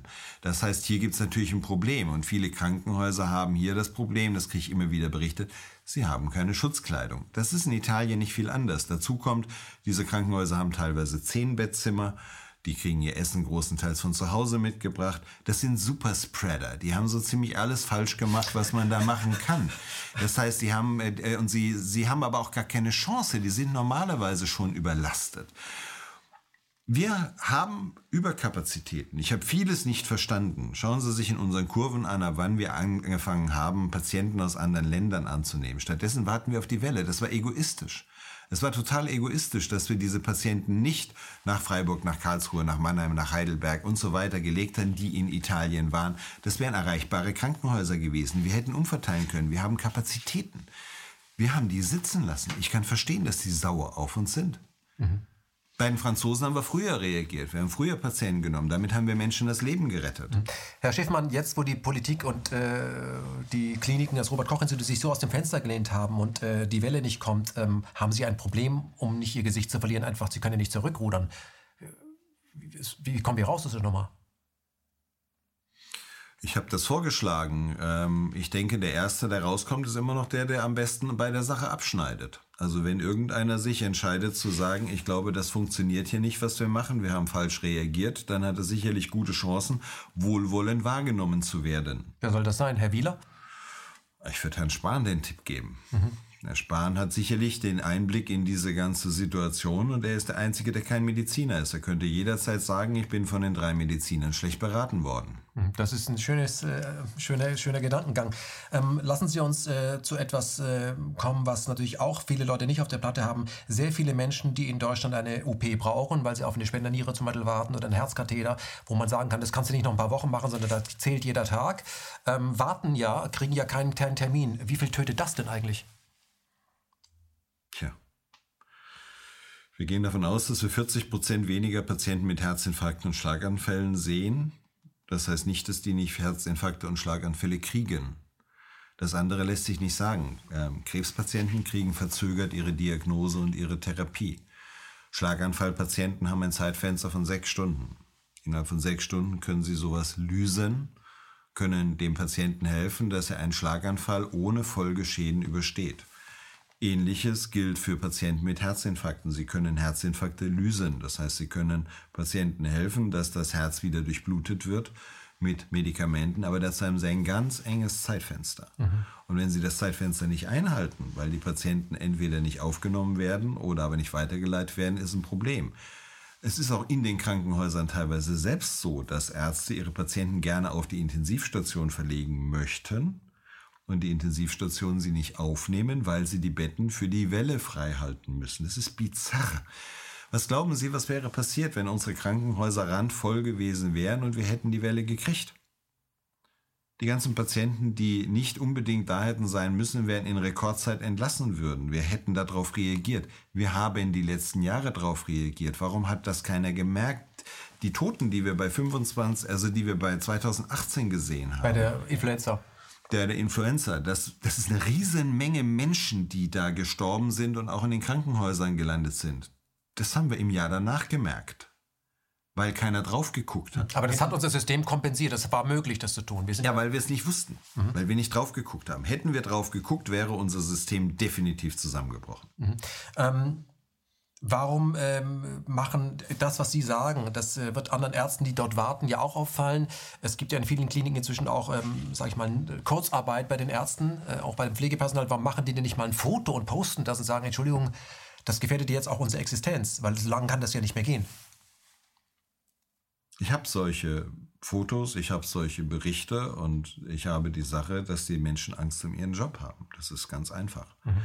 Viele befürchten auch, dass das instrumentalisiert wird, dass man jetzt sagt, naja, es ging ja jetzt auch so, wir können ja jetzt auch Krankenhausbetten abbauen, die haben wir nicht gebraucht, obwohl wir ja die Welle hatten. Also es könnte auch sein, dass man auf diese Weise was dreht und macht. Viele haben Existenzängste, viele Angst um ihren Job und dass sie eben nicht in der Klinik weiterarbeiten können, weil es wollen ja nicht alle Ärzte in die Niederlassung. Immer weniger Ärzte wollen in die Niederlassung, weil die Niederlassung ein unkalkulierbares wirtschaftliches Risiko geworden ist. Die Bertelsmann Stiftung hat ja neulich erst angekündigt, wir hätten eh zu viele Kliniken, man könnte 50 Prozent äh, schließen. Mhm. Ähm, und äh, das wäre auch besser, weil nur die großen Kliniken hätten das Problem im Griff. Aber bei den großen holt man sich schnell einen äh, resistenten Krankenhauskeim. Dann haben wir in Deutschland das Phänomen, dass die Pharmaindustrie die Preise diktiert. Ist mit unserem Gesundheitssystem generell irgendwas nicht in Ordnung? Ist es transparent? Ist es korrupt? Kann man das pauschal beurteilen? Also ich mag unser Gesundheitssystem ähm, in der Form, wie es eigentlich bisher ganz gut funktioniert hat. Es gibt Sachen, die man natürlich beeinflussen muss, aber das, äh, was Sie mit der Bertelsmann Stiftung gerade sagen, Hätten wir das umgesetzt und hätten nicht diese Überkapazitäten, dann hätten wir dieselben Bilder, wie Sie sie in Italien, New York, Madrid haben. Wie beurteilen Sie die Arbeit des Robert Koch Institutes? Anfangs sehr gut. Am Anfang haben sie gut reagiert, weil sie nicht wussten, um was es sich gehalten, äh, gehandelt hat. Das heißt, sie haben sehr schnell vermittelt, also jetzt abgesehen von den äh, wirklich äh, desaströsen Auftritten von Herrn Drosten in irgendwelchen Talkshows, halte ich die Arbeit für sehr gut. Sie haben sehr früh dafür gesorgt, dass Menschen, die aus Risikogebieten kamen, in Quarantäne gesteckt wurden. Sie haben dafür gesorgt, dass Kontaktpersonen in Quarantäne kamen, haben auch die rechtlichen Voraussetzungen dafür geschaffen, zum Beispiel Krankmeldungen per Telefon. Absolut vernünftig, absolut großartig. Danach setzte ungefähr ab dem 16.03. das große Versagen ein, weil ab dann konnte man eigentlich sehen, wie sich die Sache entwickelt. Und eine der bizarrsten Geschichten, ich habe heute gerade wieder eine, einen Brief gekriegt, wo eine Krankenschwester, die nachweislich Kontakt zu Corona hatte, ähm, aufgefordert wird, wieder ihrer Arbeit nachzukommen und ins Krankenhaus zu gehen. Also das Robert-Koch-Institut hat relativ früh, es war um den 16. rum gesagt, um diesen Ansturm des Gesundheitswesens aufzufangen, ähm, gilt für alle Leute Quarantäne, die Kontakt oder möglichen Kontakt haben, außer für medizinisches Personal. Das soll bis zum Auftreten von Symptomen im Krankenhaus arbeiten. Wie klug ist das denn? Das heißt, ich hole mir, obwohl ich ja gar keine Überkapazität, im Moment, also überhaupt kein Problem habe, hole ich mir Krankheitsträger in ein Haus, wo Menschen sind, die ich schützen soll. Das muss mir mal irgendeiner erklären, so dass ich das verstehe. Ich verstehe das nicht. Mhm. Lassen Sie uns äh, über die Weltgesundheitsorganisation sprechen. Der größte Sponsor oder Finanzier ist ja die Bill and Melinda Gates Foundation. Äh, Bill und Melinda Gates finanzieren auch Gavi, also das Impfprogramm. Und jetzt, wo die Amerikaner gedroht haben, die Weltgesundheitsorganisation nicht mehr zu unterstützen, hat Herr Gates auch das übernommen. Und er ist auch an sehr vielen Firmen beteiligt, die dann diesen Impfstoff mitproduzieren werden. Ähm, Remdesivir, habe ich gerade gelesen, wird es wohl nicht bringen, aber er ist bei CureVac überall mit drin. Ist das nicht eine Art von Befangenheit, wenn dieser Mann auch unsere Regierung berät und in den Tagesthemen sagt, dass wir als Weltbevölkerung erst zur Normalität zurückkehren werden, wenn er, also wir, spricht er von sich, wie er sieben Milliarden Menschen geimpft hat? Herr Jepsen, was ich nicht verstehe, ist, dass bereits in mehreren Schriftstücken unserer Regierung festgelegt ist, dass es erst wieder mit normalem Leben weitergeht, wenn eine Impfung oder ein Medikament zur Verfügung steht, obwohl wir keine Erkrankungswelle mehr haben. Rechnen Sie die Zahlen aus, schauen Sie sich die Kurven an. Die Grippewelle wäre zu diesem Zeitpunkt längst für beendet erklärt worden. Ich habe ein solches Interview mit einem amerikanischen Mediziner, Epidemiologen gemacht, Entschuldigung, und dieses äh, Interview ist äh, gestern online gegangen und bei YouTube gelöscht worden, mit der Begründung, es äh, widerspricht den äh, Community-Richtlinien. Also Journalismus entspricht den Community-Richtlinien, weil dieser Arzt genau das gesagt hat, was Sie auch gesagt haben. Vielleicht haben Sie meinen schönen Disclaimer nicht davor gehabt. Seit, seit ich den davor habe, habe ich nichts mehr gelöscht. Was ist das für ein Disclaimer? Ja, Im Prinzip lesen Sie, äh, lesen Sie die Packungsbeilage und fragen Sie einen Arzt oder Apotheker. Ich sage, Covid-19 und Influenza sind ernstzunehmende Erkrankungen, vor denen man sich schützen sollte. Und der erste Satz ist immer, halten Sie sich an die behördlichen Vorgaben. Gute Diese Idee, Informationen sind meine persönliche Meinung und Ergebnis meiner persönlichen Recherche. Mhm. Sie unterstreichen mein Recht auf freie Meinungsäußerung und Pressefreiheit. Mhm. Covid-19 und Influenza sind Erkrankungen, vor denen man sich schützen sollte. Gerade Risikogruppen benötigen einen besonderen Schutz. Verstanden, das werden wir mal versuchen. Ähm, trotzdem sind auch bei Ihnen Videos verschwunden. Ja, da habe ich es noch nicht gemacht. Das heißt, Das heißt, ich, hab, ich bin, ich bin ein, ein lernfähiger Mensch. Und äh, ich äh, baue mir vorne und hinten einfach einen äh, Schutzwall ein, damit ich zwischendurch in der Lage bin, meine Meinung zu sagen. Und ich weise auch darauf hin, dass selbstverständlich, was die Regierung macht, von jedem bin ich ja auch der Meinung, wir müssen uns alle dran halten. Auch Herr Montgomery hat gesagt, äh, diese, dass dieser Mundschutz lächerlich ist, aber er natürlich einen trägt, weil er ja nett sein will. Da sind wir bei ähm, einem äh, beim wichtigen Punkt, warum Sie heute hier sitzen. Das, was die Regierung im Moment tut. Sie hat ja nicht nur den Shutdown des klassischen Lebens befohlen, also hat ja auch seine wirtschaftlichen Folgen, sondern auch einen Shutdown von großen Teilen des Grundgesetzes und sehr vieler Grundrechte. Ähm, hat Sie das politisiert, dass Sie gesagt haben, Sie wollen jetzt dagegen angehen, weil Sie haben ja vor, in die Politik zu gehen und ich glaube, Sie wollen sogar eine Partei gründen. Was hat das damit zu tun? Also wir wollen keine Partei gründen, wir haben eine Partei gegründet. Und kurz bevor wir jetzt hier ins Studio reingegangen bin, habe ich nochmal geguckt. Also die Partei ist eine Woche alt und wir haben jetzt 19.756 Mitglieder. Wie heißt die Partei? Die Partei heißt Widerstand 2020, wobei der besondere Wert auf wir liegt. Das heißt, wir haben aus diesem Wort Widerstand das Wort wir herausgehoben. Trotzdem ist es natürlich ein symbolträchtiger Name und er soll auch an dieses Jahr durchaus mit erinnern. Ähm, und warum machen wir das? Weil wir die politischen Reaktionen, die Einschnitte der Freiheit, das ist eigentlich das Wichtigste, und die Nichtbeachtung des Grundgesetzes für völlig unverhältnismäßig halten. Man muss ja immer bei jeder Sache eine Verhältnismäßigkeit haben. Also wenn ich als Regierung den Anspruch habe, alle meine Menschen zu schützen, dann darf ich nicht erlauben, dass Menschen Alkohol trinken, dass sie Zigaretten rauchen und dass sie ähm, Kraftfahrzeuge führen, nur mal drei Beispiele herauszurufen. Das war bisher kein Problem. Jetzt auf einmal ist es ein Problem. Und wenn man sich jetzt diese Zahlen von den genannten Beispielen ranguckt und schaut sich die Todeszahlen an, dann ist das durchaus beachtlich. Aber wir haben bisher ein Recht gehabt, auch uns, auch uns anzustecken. Also wir konnten vorsichtig sein, Abstand halten, aber wir konnten eventuell auch uns anstecken. Und diese ganzen Sachen wurden uns genommen. Wir hätten, ich bin überzeugt davon, dass wir diese komplette Maßnahmen, die wir jetzt getroffen haben für die Covid-19-Krankheit, hätten wir genauso gut einfach unter Einhaltung des sehr guten Infektionsschutzgesetzes auch handhaben können. Zusammen mit unseren leistungsfähigen Gesundheitsämtern hätten wir das gut hinkriegen können. So wie Südkorea mit Empfehlungen, an denen sich die Bevölkerung hält? Absolut. Südkorea hat ja keinen Shutdown beschlossen, sondern ist ja stolz darauf, es so gehandelt zu haben. Ja, ich finde das prominenteste Beispiel haben wir gerade in South Dakota. Also die macht ein sehr gutes, äh, ähm, macht eine sehr gute Arbeit, die Gouverneurin von South Dakota. Die stehen besser da als der Rest, weil sie auch halt auf Panik vermieden hat. Sie hat auf ihre Bevölkerung gesetzt. Auch Schweden steht am Ende nicht schlecht da.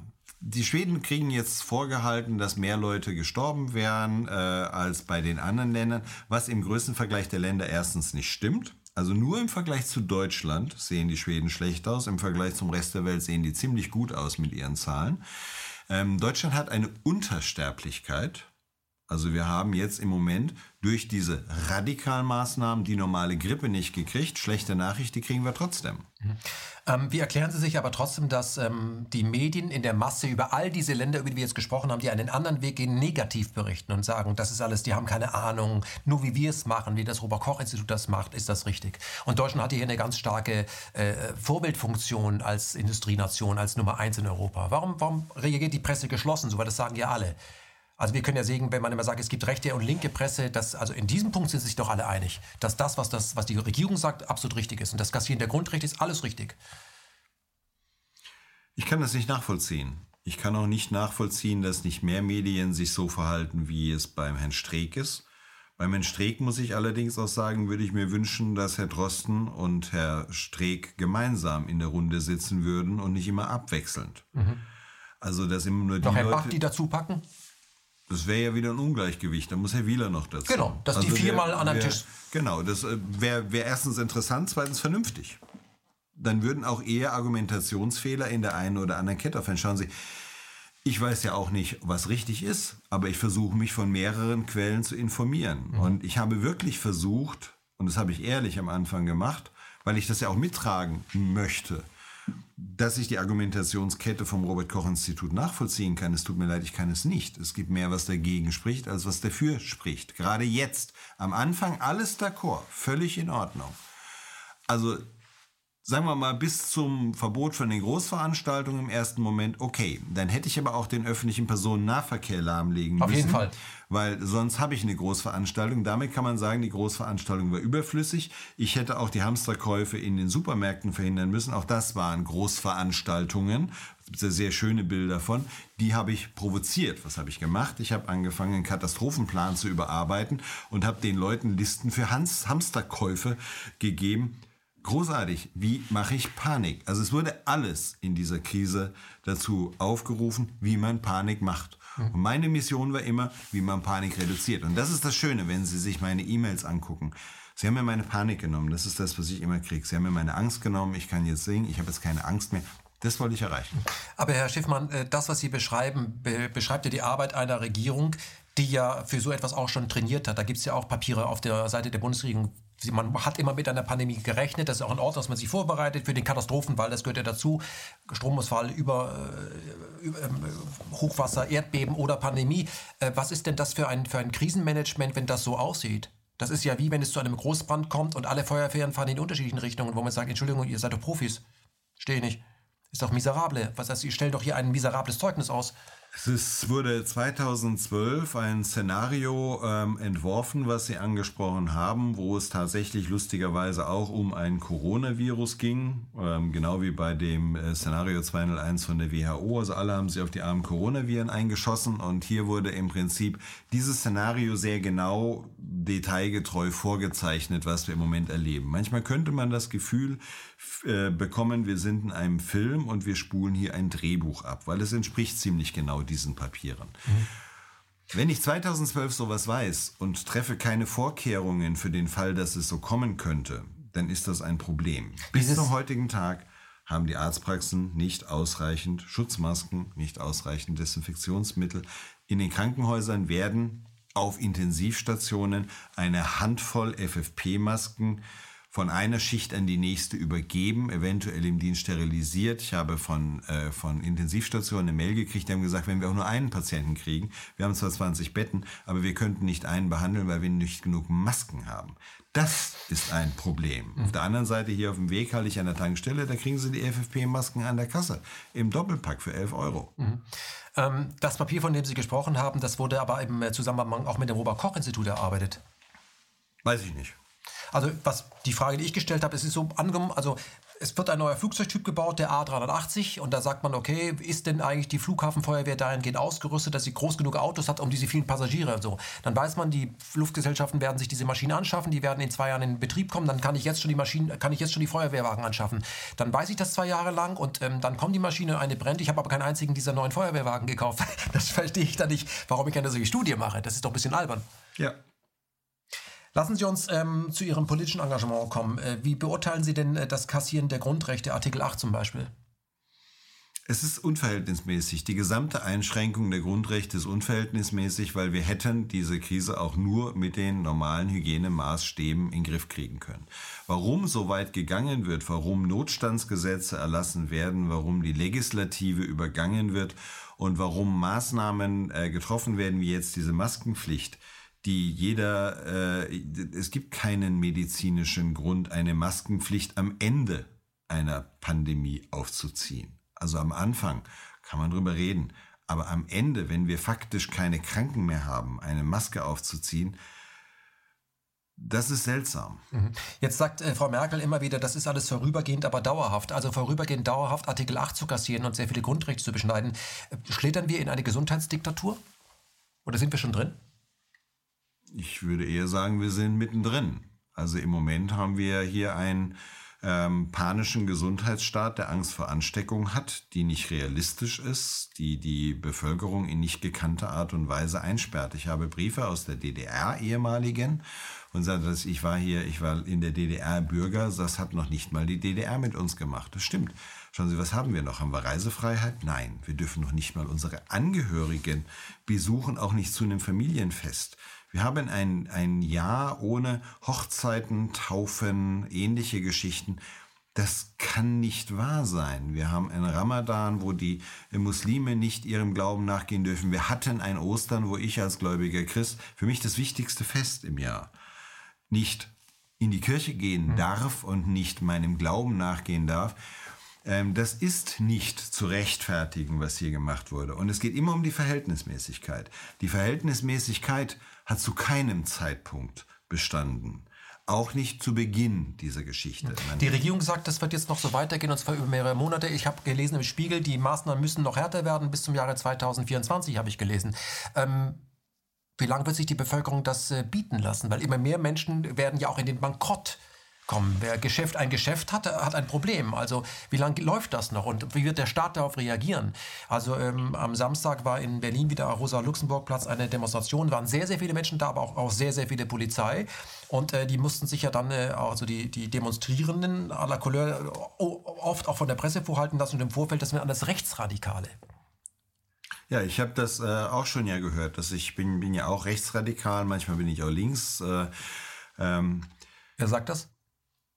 Ja, das sagen die Kommentare, es sagen die, äh, wenn Sie sich in den Videos die Kommentare angucken, Sie sehen das in E-Mails, die Sie bekommen. Sie bekommen ja nicht nur Likes. Also ich muss sagen, ich bekomme zu 95% Likes. Das äh, gefällt mir auch sehr gut. Aber ich habe natürlich auch welche, die mich übel beschimpfen und sagen, dass ich einfach nur ein Rechtsradikaler bin. Gut. Wer einmal in meine Praxis reinguckt, hat damit ein Problem, vor lauter Ausländern so Rechtsradikalen zu finden. Aber gut. Vielleicht ist das eine ähm, Tarnung. Das ist nur Tarnung. Alles, alles Tarnung. Also ich habe jetzt ein sehr nettes Interview mit einem angeblichen Islamisten geführt und es macht es dann vielleicht auch wieder schwieriger, mich in eine Schublade zu stecken. Ich spreche mit Menschen. Ich spreche auch mit Menschen, die äh, einer rechten Partei angehören. Ich spreche mit Menschen, die Islamisten sind. Ich spreche mit Menschen, die links sind weil ich mich informiere. Das nennt man Demokratie. Das heißt, ich höre mir andere Meinungen an, versuche sie zu verstehen und mir eine eigene Meinung zu bilden. Man könnte es auch Journalismus nennen. Und ich sehe mich in meiner Aufgabe hier im Moment nicht als Arzt. Das habe ich auch nie, deswegen sage ich auch Pressefreiheit in meinem Disclaimer, sondern ich sage, ich sehe mich als freier Journalist. Das, was ich tue, würde ich von Journalisten erwarten. Mhm. Ähm, lassen Sie uns zu Ihrer politischen Arbeit kommen. Wie stellen Sie sich das vor? Widerstand 2020. Das klingt ja, wenn man das, das Wir nicht rausarbeitet, erstmal negativ. Sie sind nicht gegen etwas, sondern Sie sind für etwas. Für was sind Sie? Wie kommen wir aus diesem Lockdown raus, dass Sie sagen können, äh, Gott sei Dank kommen wir nicht zurück in diese alte Gesellschaft, die, die funktioniert ja so nicht, weil sonst wäre eine solche Panne, die ja noch da ist, äh, hätte nicht funktioniert. Wir, wo müssen wir denn hin? Was wünschen Sie sich denn? Und wie soll die politische Teilhabe aussehen, damit sie wirklich anders ist, als was wir jetzt haben? Ja, wir haben was ganz Spannendes vor. Also wir haben uns lange darüber unterhalten und äh, haben uns überlegt, was würden wir eigentlich gerne haben? Wollen wir in eine Partei eintreten? Wollen wir versuchen, in dieser Partei Fuß zu fassen? Das wäre ja auch möglich, dass man quasi quer in eine Partei reingeht, die jetzt so ein bisschen auch äh, Farbe bekennt. Haben uns aber eigentlich dagegen äh, entschieden und haben gesagt, das, was wir in unserem Parteiensystem haben, funktioniert nicht mehr. Das ist quasi nicht reformierbar. Und wir haben dann, äh, unser wichtigstes Ziel ist Freiheit. Das heißt, ohne Freiheit geht gar nichts. Das ist die, das Grundrecht, was wir als wichtigstes einfordern. Im Zweifelsfall auch die Freiheit, sich anzustecken irgendwo. Für sich selbst, für seine Familie, für seine Angehörigen Verantwortung zu übernehmen, wie wir das immer getan haben. Und diese Freiheit darf nicht angetastet werden. Dann kommen wir zu Punkt zwei: Machtbegrenzung eine Möglichkeit, wie sie diesmal bestanden hat, dass einfach jemand, genauso wie im Zweiten Weltkrieg, ein Ermächtigungsgesetz ausruft und gültige Gesetze aushebt, das sollte nach Ende des Zweiten Weltkriegs eigentlich verhindert werden. Das sollte auch nach Ende der Deutsch-Demokratischen Republik, Republik verändert werden. Und wir haben versucht, unser Grundgesetz dagegen zu schützen. Und Artikel 20. Ja, aber den kriegen wir im Moment ja noch ausgeredet, den Artikel 20, weil das ist ja alles nur im Moment nur, es wird ja immer wieder überprüft, weil es ist ja gar nicht so, dass wir das auf Dauer gemacht hätten. Deswegen gilt Artikel 20 ja angeblich nicht. Aber wir wollen ja auch gar keinen Streit. Wir wollen ja gerne eigentlich, dass nur das wiederhergestellt wird und das, was hier an Fehlentwicklung ist, wieder zurückgedreht wird. Das dritte ist, wir wollen äh, mit Respekt äh, gegenüber unseren Mitmenschen und zwar völlig unabhängig, aus welcher Couleur sie bei uns beitreten. Wir haben ein Prinzip, das stammt von den Indianern. Wissen Sie, was ein Talking Stick ist? Nein. Das Talking Stick Prinzip können Sie sehr schön auch nachlesen bei dem ähm, amerikanischen Autor Stephen R. Covey. Der hat die sieben Wege zur Effektivität rausgebracht und der hat es darin beschrieben. Talking Stick bedeutet, die Indianer sitzen bei einem Palaver zusammen und einer hat einen Stab und solange er diesen Stab hat, darf er reden. Und alle hören zu. Alle müssen ihm zuhören, weil bevor der nächste drankommt und den Stab bekommt, muss er die Meinung des Vorredners so wiedergeben, dass der sich verstanden fühlt. In unserer Art zu kommunizieren ist es so, Sie reden mit jemand, der hört Ihnen gar nicht zu, weil er ja an seiner eigenen Rede feilt, um seine Position darzustellen. Der hat gar nicht mitgekriegt, was Sie sagen wollten. Das heißt, hier sind Sie gezwungen, bevor Sie Ihre eigenen Argumente bringen, erst die Argumente Ihres Gegenüber zu verstehen. Das heißt, er würde Sie korrigieren, wenn Sie ihn falsch wiedergeben. Ja, dann dürften Sie gar nicht sprechen. Sie könnten Ihre Position nicht wiedergeben, solange er Ihnen nicht freiwillig den Talking Stick gibt. Hm. Also der Talking Stick, den ich oft im Bundestag sehe, aber auch im österreichischen Parlament, ist, dass während jemand redet, mit Frau Merkel zum Beispiel, dass die währenddessen ihre Twitter-Checks macht. Ja. Das ist ja ein sehr komischer Talking Stick.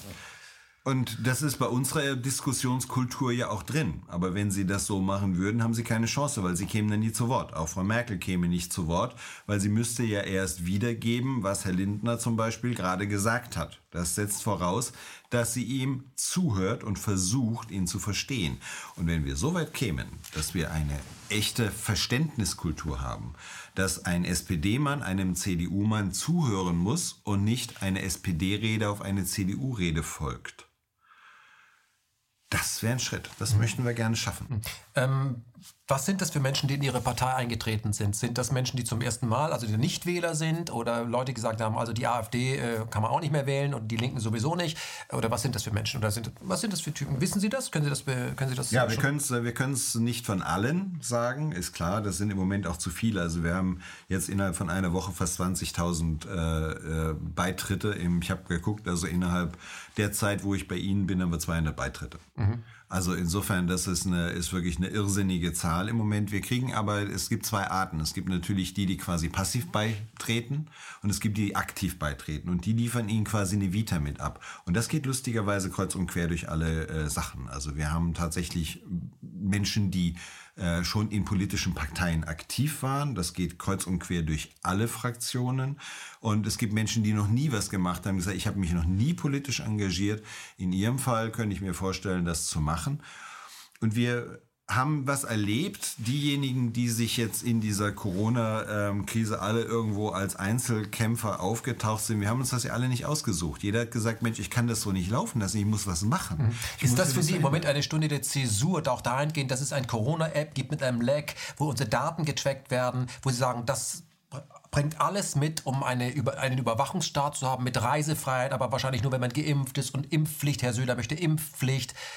Ist das eine neue Qualität, in die wir reinschlittern, sodass Sie sagen, jetzt muss ich was machen, damit meine Kinder nicht in einer Gesellschaft groß werden, die mich ziemlich stark zum Beispiel an die DDR oder an was Schlimmeres erinnert? Also die Impfpflicht ist, äh, finde ich, eine absolute Katastrophe. Also ich hatte es. Was äh, sagen Sie als Arzt? Ich, meine Kinder sind geimpft, sie haben so ziemlich jede Impfung gekriegt. Ähm, man muss allerdings trotzdem eine Freiheit haben zu entscheiden, wogegen ich sie impfe. Ich habe meine Kinder nicht gegen Tollwut geimpft. Warum? Weil es kein realistisches Risiko ist. Wäre es äh, gefährlich, sich mit, äh, mit Tollwut, also Sie würden impfen? sterben. Nein, Sie würden, wenn Sie, wenn Sie, äh, wenn Sie geimpft sind und Sie werden von einem Tier verletzt, was Tollwut hat, haben Sie eine Chance zu überleben. Hm. Aber kann man an der Impfung sterben? Sie können an jeder Impfung sterben. Mhm. Sie können auch an der Grippeimpfung sterben. Das heißt, Sie müssen hier immer auch äh, gucken, wie, wie wahrscheinlich ist ein Tollwut. Will ich mich dann mit diesem Erreger Genau, Sie müssen eine Risiko-Nutzen-Abwägung machen. Und das sollten Sie bei jeder Sache machen. Es gibt für mich Impfungen, die halte ich für unverzichtbar. Dazu gehört Tetanus. Tetanus, wenn Sie Tetanus kriegen und sind nicht gegen Tetanus geimpft, dann werden Sie mit großer Wahrscheinlichkeit an Tetanus sterben. Punkt. Das ist eine Argumentation, die man nachvollziehen kann. Bei Masern habe ich das auch nachvollzogen, weil Masern sind sehr ansteckende Erkrankungen, die auch zu Hirnhautentzündung und ähnlichem führen können. Tatsächlich habe ich mir bisher nie die Mühe gemacht, Statistiken anzugucken, wie viele Impfschäden es da gibt. Es gibt tatsächlich relativ viele Impfschäden dazu. Und dann muss man natürlich im Nachhinein auch überlegen, ähm, ich bin nicht gegen Masern geimpft worden, ich hatte Masern, ich hatte Windpocken, weil zu meiner Zeit, ich bin ja schon alt, waren das Kinderkrankheiten, da wurde man gegen sowas noch nicht geimpft. Ähm, da ging man sogar auf, auf solche Masernpartys. Ja, das ist, ist alles eine Sache, die sicherlich sinnvoll ist, so eine Impfung anzubieten und ich sollte über Risiken und Nutzen darüber informieren und dann sollte ein mündiger Bürger oder mündige Eltern darüber entscheiden, ob sie das machen oder nicht. Ich habe das sogar gut gefunden mit der Masernimpfpflicht, als das damals beschlossen wurde. Nachdem aber jetzt kurz danach ähm, man den Eindruck kriegen kann, dass man hier nur rechtliche Grundvoraussetzungen geschaffen hat, um anschließend quasi für alles irgendwo eine Impfpflicht einzuführen. Weil, liebe Bürger der Bundesrepublik Deutschland, glaubt ihr allen Ernstes, dass das bei Covid bleibt? Also ich nicht. Ich nicht. Das heißt, wir haben ja einen Freifahrtschein für Dauerimpfungen. Das heißt auch für die Industrie, die Produkte herstellt. Naja, COVID, für Covid-19 muss ich keiner impfen. Dann eben für Covid-20. Ja, genau. Der ist nämlich im nächsten Jahr ist er Covid-20. Und wissen wir schon, wie Covid-20 aussieht? Nein, weil wenn wir das wüssten, wären wir auch in der Lage, zuverlässige Grippeschutzimpfungen anzubieten. Die haben wir aber nicht, sonst hätte es 2018 mit der tödlichsten Grippewelle seit 30 Jahren nie gegeben. Mhm. Also wir machen hier ein Glücksspiel und die Viren auch. Das ist ihre Überlebensstrategie. Viren, die sich nicht oft verändern, haben Probleme zu überleben. Viren, die sich verändern, überleben. Die brauchen uns. Die Viren wollen uns nicht umbringen. Die Viren begleiten uns seit wir, keine Ahnung, Einzeller sind. Wahrscheinlich hätte es ohne Viren gar keine Entwicklung gegeben in der Menschheit. Das heißt, Viren befallen alte, kranke Risikogruppen immer. Das ganze Jahr über und in Herbst-Wintermonaten gehäuft. Das ist nicht schön es ist so, wir werden das jetzt besser durchstehen in Zukunft, weil wir alle wieder gelernt haben, wie man mit Hygiene umgeht. Mhm. Unseren Kindern haben wir sehr früh beigebracht, wie man sich desinfiziert und wir haben jedes Jahr äh, und wie man Hände wäscht und wie man Abstand hält und wie man da sich verhält. Und dadurch haben wir eigentlich nie Probleme mit sowas wie Norovirus gehabt, also einem Virus, der sehr gefährlich ist, weil man also auch äh, Magen-Darm-Entzündung kriegt, sehr viel Flüssigkeit verliert. Das kann also auch durchaus mal tödlich enden. Kinder kriegen sowas auch ganz gerne. Das kommt jeden Winter wieder vor, diese Erkrankung. Der kann man sehr einfach ausweichen, wenn man auf Hygiene achtet. Hm. Herr Dr. Bodo Schiffmann, wenn Sie jetzt eine Partei gegründet haben und äh, das auch noch Widerstand 2020 drauf schreiben, dann äh, hat das wohl damit zu tun, dass Sie äh, der Regierung dahingehend nicht vertrauen, dass äh, Sie jemals wieder an den Punkt zurückkommen wollen, wo wir vor vier Monaten waren. Ähm, was passiert denn, wenn die Regierung einfach so weitermacht, sagt, also das weiten wir jetzt aus, Reisefreiheit, Sommerferien zu Hause, Massenpflicht jetzt noch die nächsten zwei Jahre. Würden, wie lange würden Sie sich das gefallen lassen? Ich habe es mir bis zum 16.03.2020 gefallen lassen. Aber was machen Sie denn, wenn äh, die Regierung die Maßnahmen verschärft? Dann sind Sie da und Ihre Praxis noch ein paar Versprengte. Der Rest scheint, macht ja dann offensichtlich mit. Oder, oder glauben Sie, dass der Widerstand in der Bevölkerung wächst? Weil ich gehe davon aus, dass das, was Sie tun, soll dazu anregen, sich dem anzuschließen. Ich glaube, es geht nur so, wie Sie es machen und wie ich es machen, dass wir uns über diese Themen unterhalten und äh, dass wir mit der Zeit auch Politiker bekommen, wie wir es jetzt auch bei der letzten Aussprache im Bundestag gesehen haben, die anfangen auch darüber anders zu denken ähm, und dass wir den einen oder anderen erreichen und überzeugen, damit er selbst sich eine Meinung macht. Er muss nicht meiner Meinung sein. Mhm. Er soll nur nicht bitte einfach die Meinung, auch nicht meine Meinung, nachbeten sondern er soll sich einfach versuchen, selbst zu informieren. Und das ist einfach. Wir haben Möglichkeiten noch, uns zu informieren. Es wird aber immer schwerer. Also es wird Zeit, dass unser Mob, der hier mitläuft, aufwacht. Wir brauchen also auch demokratische Medien. Natürlich brauchen wir demokratische Medien. Natürlich bräuchte man auch hier eine, also echte öffentlich-rechtliche Medien. Eigentlich haben die Medien ja eine wichtige Aufgabe. Sie dienen als vierte Macht im Staat. Sie mhm. sollen die Regierung und auch die Legislative überprüfen. Sie tun es aber nicht. Wenn Sie sich jetzt politisch engagieren und das äh, funktioniert, weil ich glaube, nach diesem Gespräch wird, werden sich Ihre, ähm, ja, die Menschen, die bei Ihnen mitmachen wollen, bei der Partei mitmachen wollen, werden sich ver-x-fachen. Äh, wie können Sie dann noch als Arzt arbeiten? Wir haben, wir fangen an im Moment Aufgaben zu verteilen. Äh, morgen treffen sich auch die ersten, die jetzt anfangen, Ortsverbände, Landesverbände, Kreisverbände zu machen. Wir arbeiten an einer Technik, kommen damit auch ganz gut vorwärts, dass wir das, was wir machen, als quasi als Schwarm machen. Wir sind durchaus in der Lage, das als Arzt trotzdem nebenher zu machen. Ich bin im Moment, wenn Sie so möchten, der Spokesman. Das heißt, ich stehe im Rampenlicht in Anführungsstrichen. Ich stehe Ihnen Rede und Antwort, vertrete das.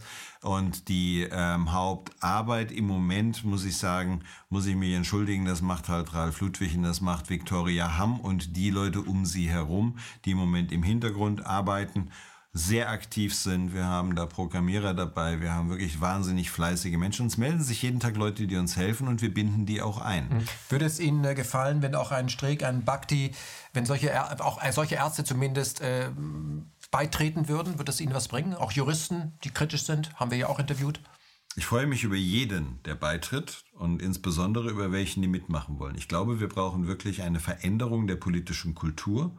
Nur so ist es möglich, eine normale Partei, wir sind nicht ganz normal. das kann ich bestätigen.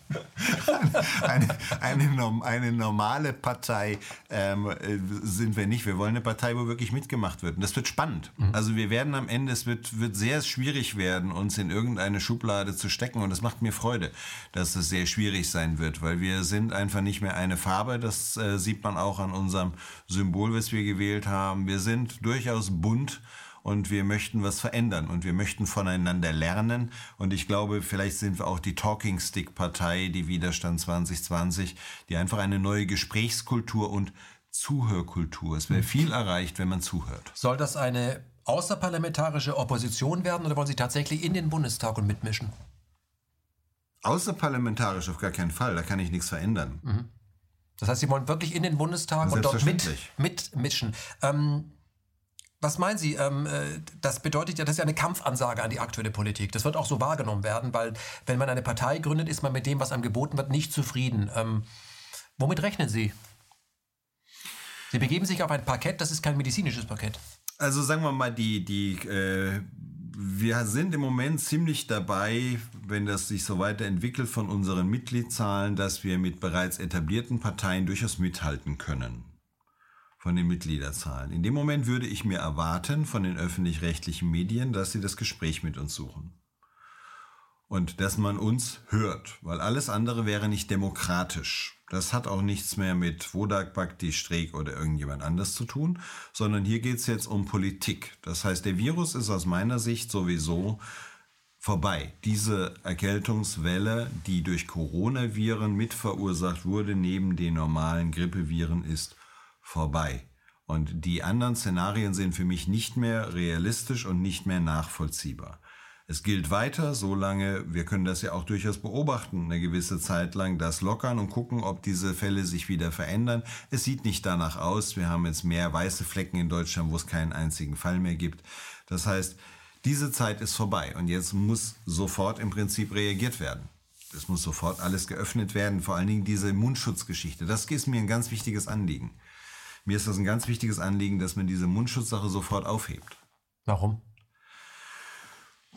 Meine Frau ist auch Traumatherapeutin, ich hatte es gesagt. Wir hatten dann ein Anschreiben von einer jungen Frau, die ist als Kind vergewaltigt worden und hat den Mund zugeklebt bekommen. Und sie sagt, wenn ich diesen Mundschutz tragen muss, bringe ich mich um. Das heißt, wenn man das Gesicht, seine Mimik verhüllt, das macht was mit Menschen? Auch wenn man nicht vergewaltigt wurde? Ich habe das Gefühl, in den Straßen ist es auch ganz schick. Man ist so, so was Besonderes. Ja, man sieht, dass die Menschen lächeln. Ach nee, sieht man gar nicht. Man, man sieht auch nicht, dass sie traurig sind. Wir brauchen unseren Mund, der ist Teil unseres Gesichtsausdrucks. Das können wir mit unseren Augen größtenteils nicht wiedergeben. Mhm.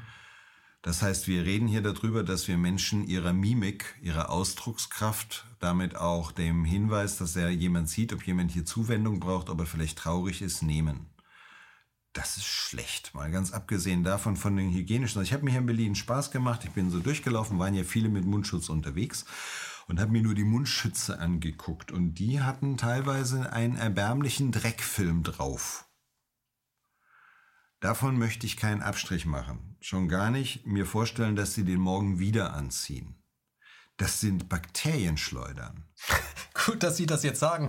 Lassen Sie uns zu einem äh, weiteren Teil noch kommen, ähm, nämlich der sogenannten Corona-App mit Bewegungsmeldung und all dem und äh, dass die Daten auf irgendeiner Cloud laden, landen. Auch das äh, Robert-Koch-Institut hat ja eine solche App zur Verfügung gestellt und die Daten landen merkwürdigerweise alle bei Apple Health. Was, was halten Sie davon? Ist das demokratiegefährdend? Die äh, Überwachung eines Bürgers hat bisher schon ganz gut funktioniert über die Smartphones sowieso. Wer es nicht glaubt, nimmt halt Google Earth und ähnliche Sachen, beziehungsweise einfach nur die sehr praktische, die ich auch nutze, Stauanzeige. Diese Stauanzeige, diese Echtzeit sind ja nichts weiter als Bewegungsdaten der Handys. Und wenn sich die Handys nicht mehr bewegen, stehen wir im Stau. Also kann ich das so nutzen. Jetzt werden diese Daten der Politik zugänglich gemacht. An der Behörde dem Staat.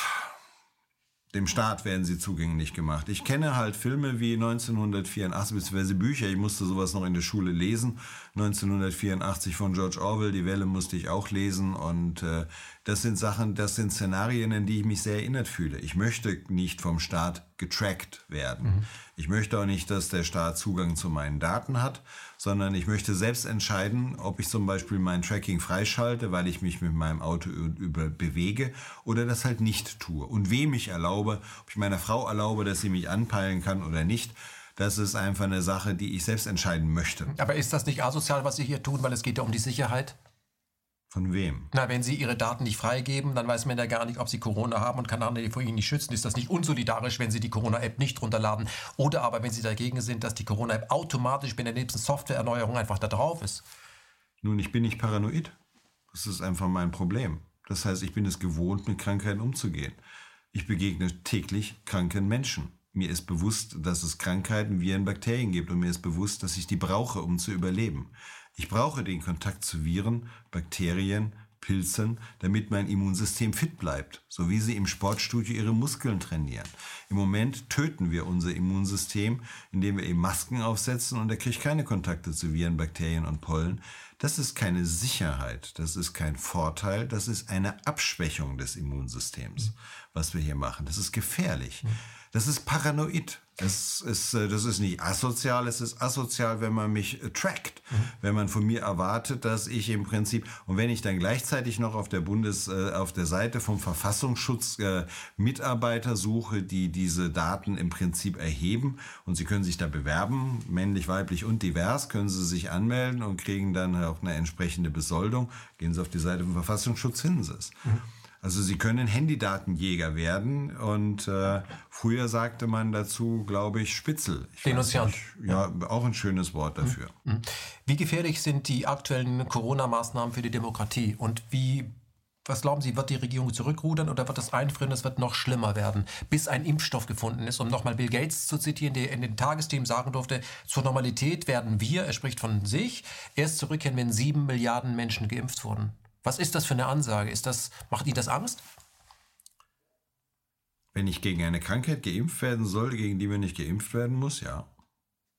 Aber wer ist Bill Gates, dass er das sagen darf und keiner widerspricht ihm?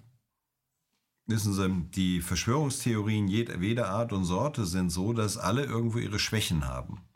Es ist sicherlich so, dass es äh, Bill Gates genauso gut ein Trittbrettfahrer sein kann, der sagt, das nutze ich jetzt für meine Zwecke was dahinter steht, warum erstmalig in der Geschichte der Menschheit auf einmal sich Regierungen verstehen und gegenseitig die gleichen Sachen machen, das ist mir tatsächlich zu hoch. Bei der EU haben sie es nicht geschafft. Mhm. Also das ist, äh, es gibt viele Theorien, da können sie, können sie Tage mit zubringen. Ich finde keine schlüssig. Mhm. Mir Lassen fehlt der Durchblick. Deswegen zum Schluss des Gesprächs nochmal auf Deutschland kommen.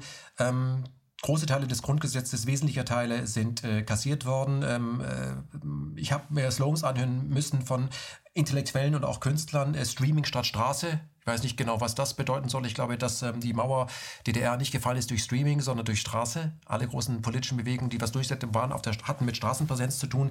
Aber wenn die Regierung jetzt einfach so weitermacht und sagt, so, wir sagen jetzt erstmal, bis 22 wird Artikel 8 begraben. Ihr müsst die Masken tragen. Abstand zu jedem 1,50. Ich habe gesehen, in einem Supermarkt oder auch einem Baumarkt darfst du nur noch ohne deine Kinder rein. Äh, Homeschooling, das ist jetzt einfach so. Wie, wie lang, was meinen Sie, wie lang das, ist das für Sie äh, vorstellbar, dass wir jetzt einfach so weitermachen? Man kann ja immer noch, das hatten wir ja schon. Ist das das oder, oder bin ich paranoid? Sehen Sie das auch?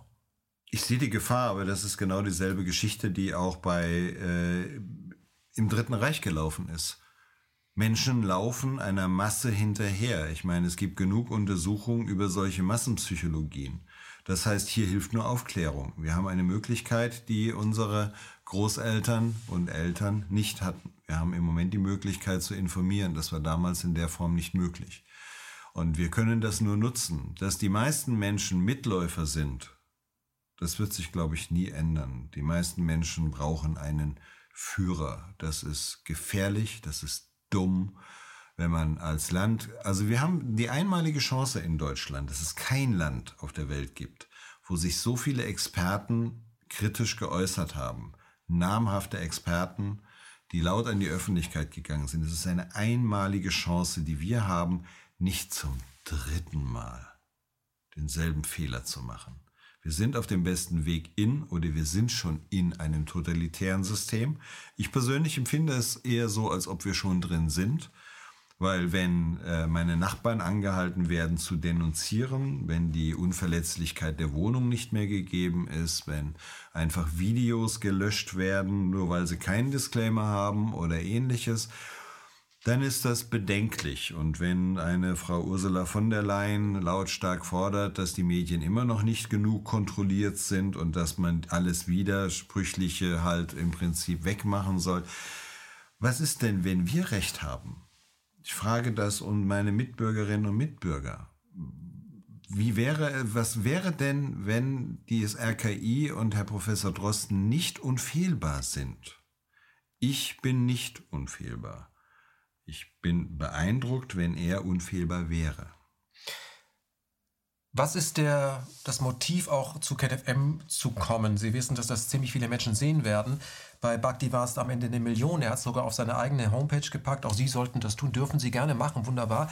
Ähm, was, wie wird für Sie eine Art von Umdenken, von, von, von, von Lockdown im Kopf des Einzelnen aussehen? Wollen Sie Widerstand auf den Straßen? Was wünschen Sie sich? In welcher Zeit soll das passieren?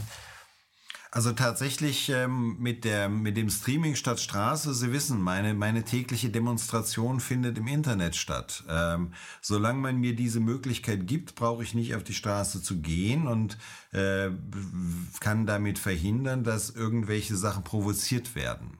Das ist ja die, die andere Gefahr oder dass hier was anderes passiert. Hier kann ich mich sehr gut positionieren und positioniere mich bewusst alleine, auch wenn ich zu vielen mittlerweile einen engen freundschaftlichen Kontakt habe, die in dieser Diskussion aufgetreten sind.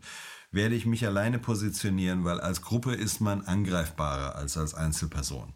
Wenn ich eine Gruppe erwische, ist die Gruppe weg. So erwischt man vielleicht den Schiffmann, dann bleibt noch der Bakti und der Wodak und wer auch immer da, Streeck. Ja. Das heißt, hier ist es geschickter, an vielen Stellen als einzelne Leuchte aufzutauchen.